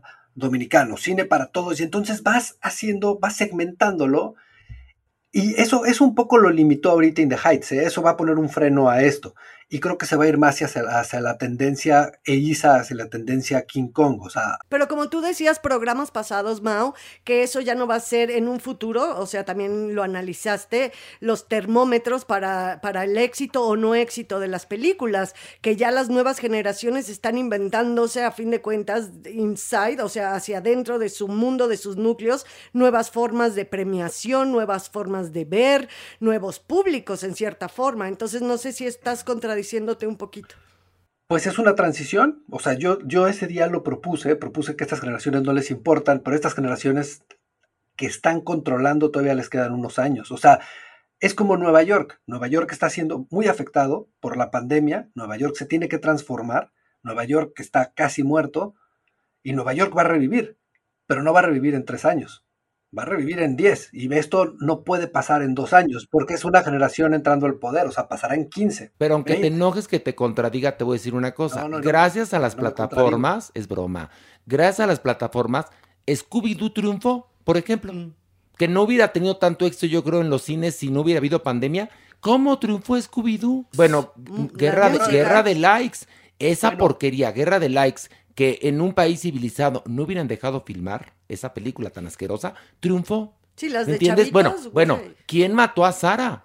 Que la verdad es que debería de llamarse mejor ¿Cómo le hacemos para que la serie ya no exista? Es decir, Oye, un horror. ¿Quién mató a Sara? Un exitazo para que veas. O sea, en Estados Unidos estuvo en, en número uno varias semanas, y en Europa también. Sí, sí, sí. O sea, esa serie Bueno, fue un. y como les voy a contestar, como siempre, la cocaína también es exitosísima y eso no quiere decir que sea buena, ¿no? Pero, pero bueno, el asunto es que estamos en un momento de crisis y crisis es crecimiento. Y transición. y como transición. Y nosotros también estamos en, fíjese, nosotros de ser un programa de televisión muy triunfador, También estamos en transición. pasamos a la transición del podcast donde estamos felices de la vida y vamos a terminar este podcast en la voz de terciopelo de Magis La Fontaine que nos trae la frase con la cual siempre cerramos cada episodio de Farándula 021. Magis, estamos todos atentos. La vida sería tan maravillosa si tan solo supiéramos qué hacer con ella. Ay, adore. La adore. enigmática y mítica diva y actriz Greta Garbo. Fíjate qué bonita frase, ¿eh? Es que creo que uno se entera de qué va la vida en el momento en que te, mueres. Pues sí. Bueno, yo no. Yo siempre supe. Usted, Por eso doña me fue tan Nini, bien. sí, Increíble, divina. Usted supo, Por supo, favor. supo. Sí, yo Ahora, fíjese, ¿qué piensa usted que después de una vida de tantos lujos, de tantos triunfos, de tantos homenajes, acabó en un pinche podcast con el diablillo? Pues mira, para tanta muerta me fue muy bien a mí. Muy bien, Por doña Nini. supuesto. Que se preocupe aquí la Laraila, que se preocupe aquí la Fontaine. Yo no. Bueno, tú no. Tú hoy me caes bien, porque ¿Quién? vienes de Chabela Vargas. ¿Quién? esta. Y- eh, ah, Pilar. Pilar. Sí, tú también me caes bien. Porque ¿Le caigo bien? Entendederas. Sí, tengo entendederas, doña Nini. Sí. Yo la quiero mucho a usted, No, doña y tú sabes Nini. que yo te adoro y te admiro. Mira, tú cállate porque te voy a voltear el tragamais para el cielo. Ay, Pero esta vez además está ahí Mario. También le pueden pegar al si quieren. Mira, mi, mi papá decía, más vale una buena nalgada que 20 regaños. No, lo siento. Pues nalgada, pero no cachetada. Ay, pues es lo que nos queda ¿Cómo era cerca. la de una colorada que varias... eh, Más vale una pinta que 20 descoloridas, ¿no? Por ahí va el más dicho. vale una colorada Eso. que 20 descoloridas. ¿Y qué dije? Más vale una Ay, pinta, pinta que que 20 un- coloradas. Cállate. No, no pegues, Horacio. ¿Cómo te atreves? Ay, perdón. Ay, pero se me fue. ¿Cómo te Pero, atreves? pero me dolió horrible. No. ¡Ay! Ay, mira. ¿por qué me diste otra? Oye, ¡Ay! Porque ya. ya lo dijo Cristo, si te dan una cachetada, pon la otra mejilla. Pero yo no la puse, tú me la volteaste. Pues, todo es para que te vayas al Bueno, cielo. a ver, nada Eso es una doña Nini. herramienta de comedia. Ya el estás- slapstick, Oigan. la cachetada. No, pero ya se pasó, tienes la mano bien pesada. Ay, tú Peor la que la haces de muy suavecita. A ver, entonces. Tiene mano el de dicho- hombre. ¿Cómo, di- ¿Qué dije yo? Como el chavo del 8. ¿Qué dije? Tú Tú dijiste dijiste, una más vale una descolorida pinta que muchas que 20 pe- descoloridas. Eso. Y es más vale una colorada que 20 descoloridas. Pero es igual. Se No entiende igual. igual. Una No. pinta que 20 descoloridas no, es igual. porque se una pinta igual. no es igual que una colorada. No, pero dijo colorida. Por Descoloridas, eso, dije, ni colorida, Pero pinta. Colorina era Lucía Méndez. Ay, no Ay, dale otro. Mira ya, la pájara pinta, vámonos. a Saben que, a ver, ¿cómo es el dicho, Mario? Dinos el dicho cómo va. La vida sería No, tan- ese Esa es la frase. Ah, el El dicho, dicho. el dicho. Ya que- no, entiendo el problema. Más vale una lo- colorida. Oiga, yo era amiga de, de Quique. No, ya sé, por eso tienes tu problema también. Pero bueno. Más vale una No, colorada no, no, no. que Que 20 20 descoloridas. Ahí está bien dicho. Sí, ahí está. A ver, yo voy a buscar ahorita en internet, más vale. Mira, me sale más, fíjate, fí- el internet tan sabio. Estamos aquí, me sale más vale pájaro en mano que 100 volando. Yo siempre he dicho, más vale pájaro en mano que siento bonito. Mira, más vale No. pájaro en mano que triste y llorando. No, más vale pájaro en mano que sida en el ano, ¿no se acuerda? Oiga, pero a ver, más vale una que... Ay, más vale una colorada que, Que 20, 20 descoloridas. Sí. Ah, ah, pues, ¿qué creen? ¿Qué? Todos se equivocaron. A ver. ¿Qué? Más vale ¿Qué? una colorada que 200 descoloridas. Ay, no, te la rayaste, Y- oración. y hoy fue un desmadre este podcast. Sí, de veras, Pero sí. así nos quieren, no, así nos quieren, no, así nos, y así los queremos. nosotros los queremos. Gracias a Podbox, gracias al Diablillo. Hoy no, Diablillo, ¿cómo se llama nuestro operador? Porque John John no vino. ¿Cómo se llama? Pablito. Pablito. Gracias. Pablito. Con Pablix. razón te me hacías conocido. ¿Eres Pablito Ruiz? No, no, no. Ah, bueno. Pablito Milanes, Pablito Milanes, Es ¿no? Pablito el del clavito. Ah. Junto con el diablito. Y ahorita, miren, pendejo, soy Pablo Neruda. No, no es cierto. Bueno, Soy Pablo Escobar. soy Pablo Escobar. Soy Pablo Escobar. y me cagan- Babosos. oye, Y me cagan- y me cagan los putos. Soy Pablo Escobar. Y tragedia en Podbox. No, no es cierto. Bueno, ya con esto nos despedimos. Gracias a todos. A Horacio Velasco, nuestro, nuestro productor, que es Buga Buga, Buga Buga Buga Buga Buga. Pero, pero fíjate, Horacio Velasco, nuestro productor, es Buga Buga Buga Buga Buga, pero su apodo es Lucky. Lucky. Entonces, Bugambilia. Es Bugambilia. Queremos agradecer a Alejandro Brock, a Manuela Fontaine, a la Doñinini, a Pilarica, a Mau, a la Maniwis, al Diablillo ya lo dije, a Pablito clavó un clavito, pero Sí, a principalmente... Horacio Villalobos. No, y Sí, ¿sabes a dónde? A Podbox, Ah, que nos también, reciben. claro. Que nos reciben aquí con gran cariño, nos reciben que con el kiwi, que lo que, lo que viene siendo tu agua topo chico. Que tu, que tu bandeja de queso. Tus 20 toallas que, blancas. que ayer y mi, que el lubricante, o sea, todo aquí. Bueno, ya, adiós. Nos vemos, adiós. Esto fue Farándula 021. Recuerda, un nuevo episodio cada jueves. Es callada, tímida, inocente, tiene la mirada, me tomo con la mano y siente algo extraño, me abrazo, me abraza, empieza a temblar, a quejar de mi miedo, diciéndome que nunca había sentido sensación así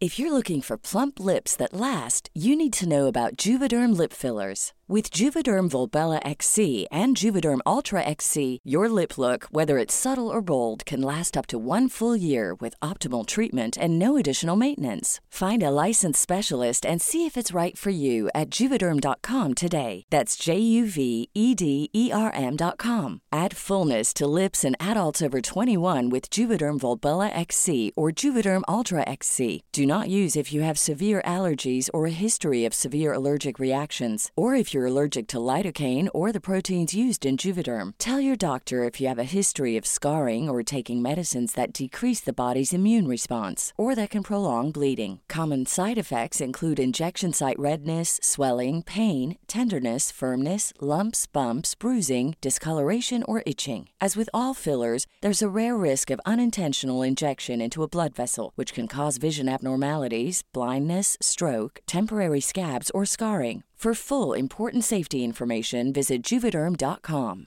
Even when we're on a budget, we still deserve nice things. Quince is a place to scoop up stunning high-end goods for 50 to 80% less than similar brands. They have buttery soft cashmere sweaters starting at $50, luxurious Italian leather bags, and so much more. Plus, Quince only works with factories that use safe, ethical, and responsible manufacturing. Get the high-end goods you'll love without the high price tag with Quince. Go to quince.com slash style for free shipping and 365-day returns.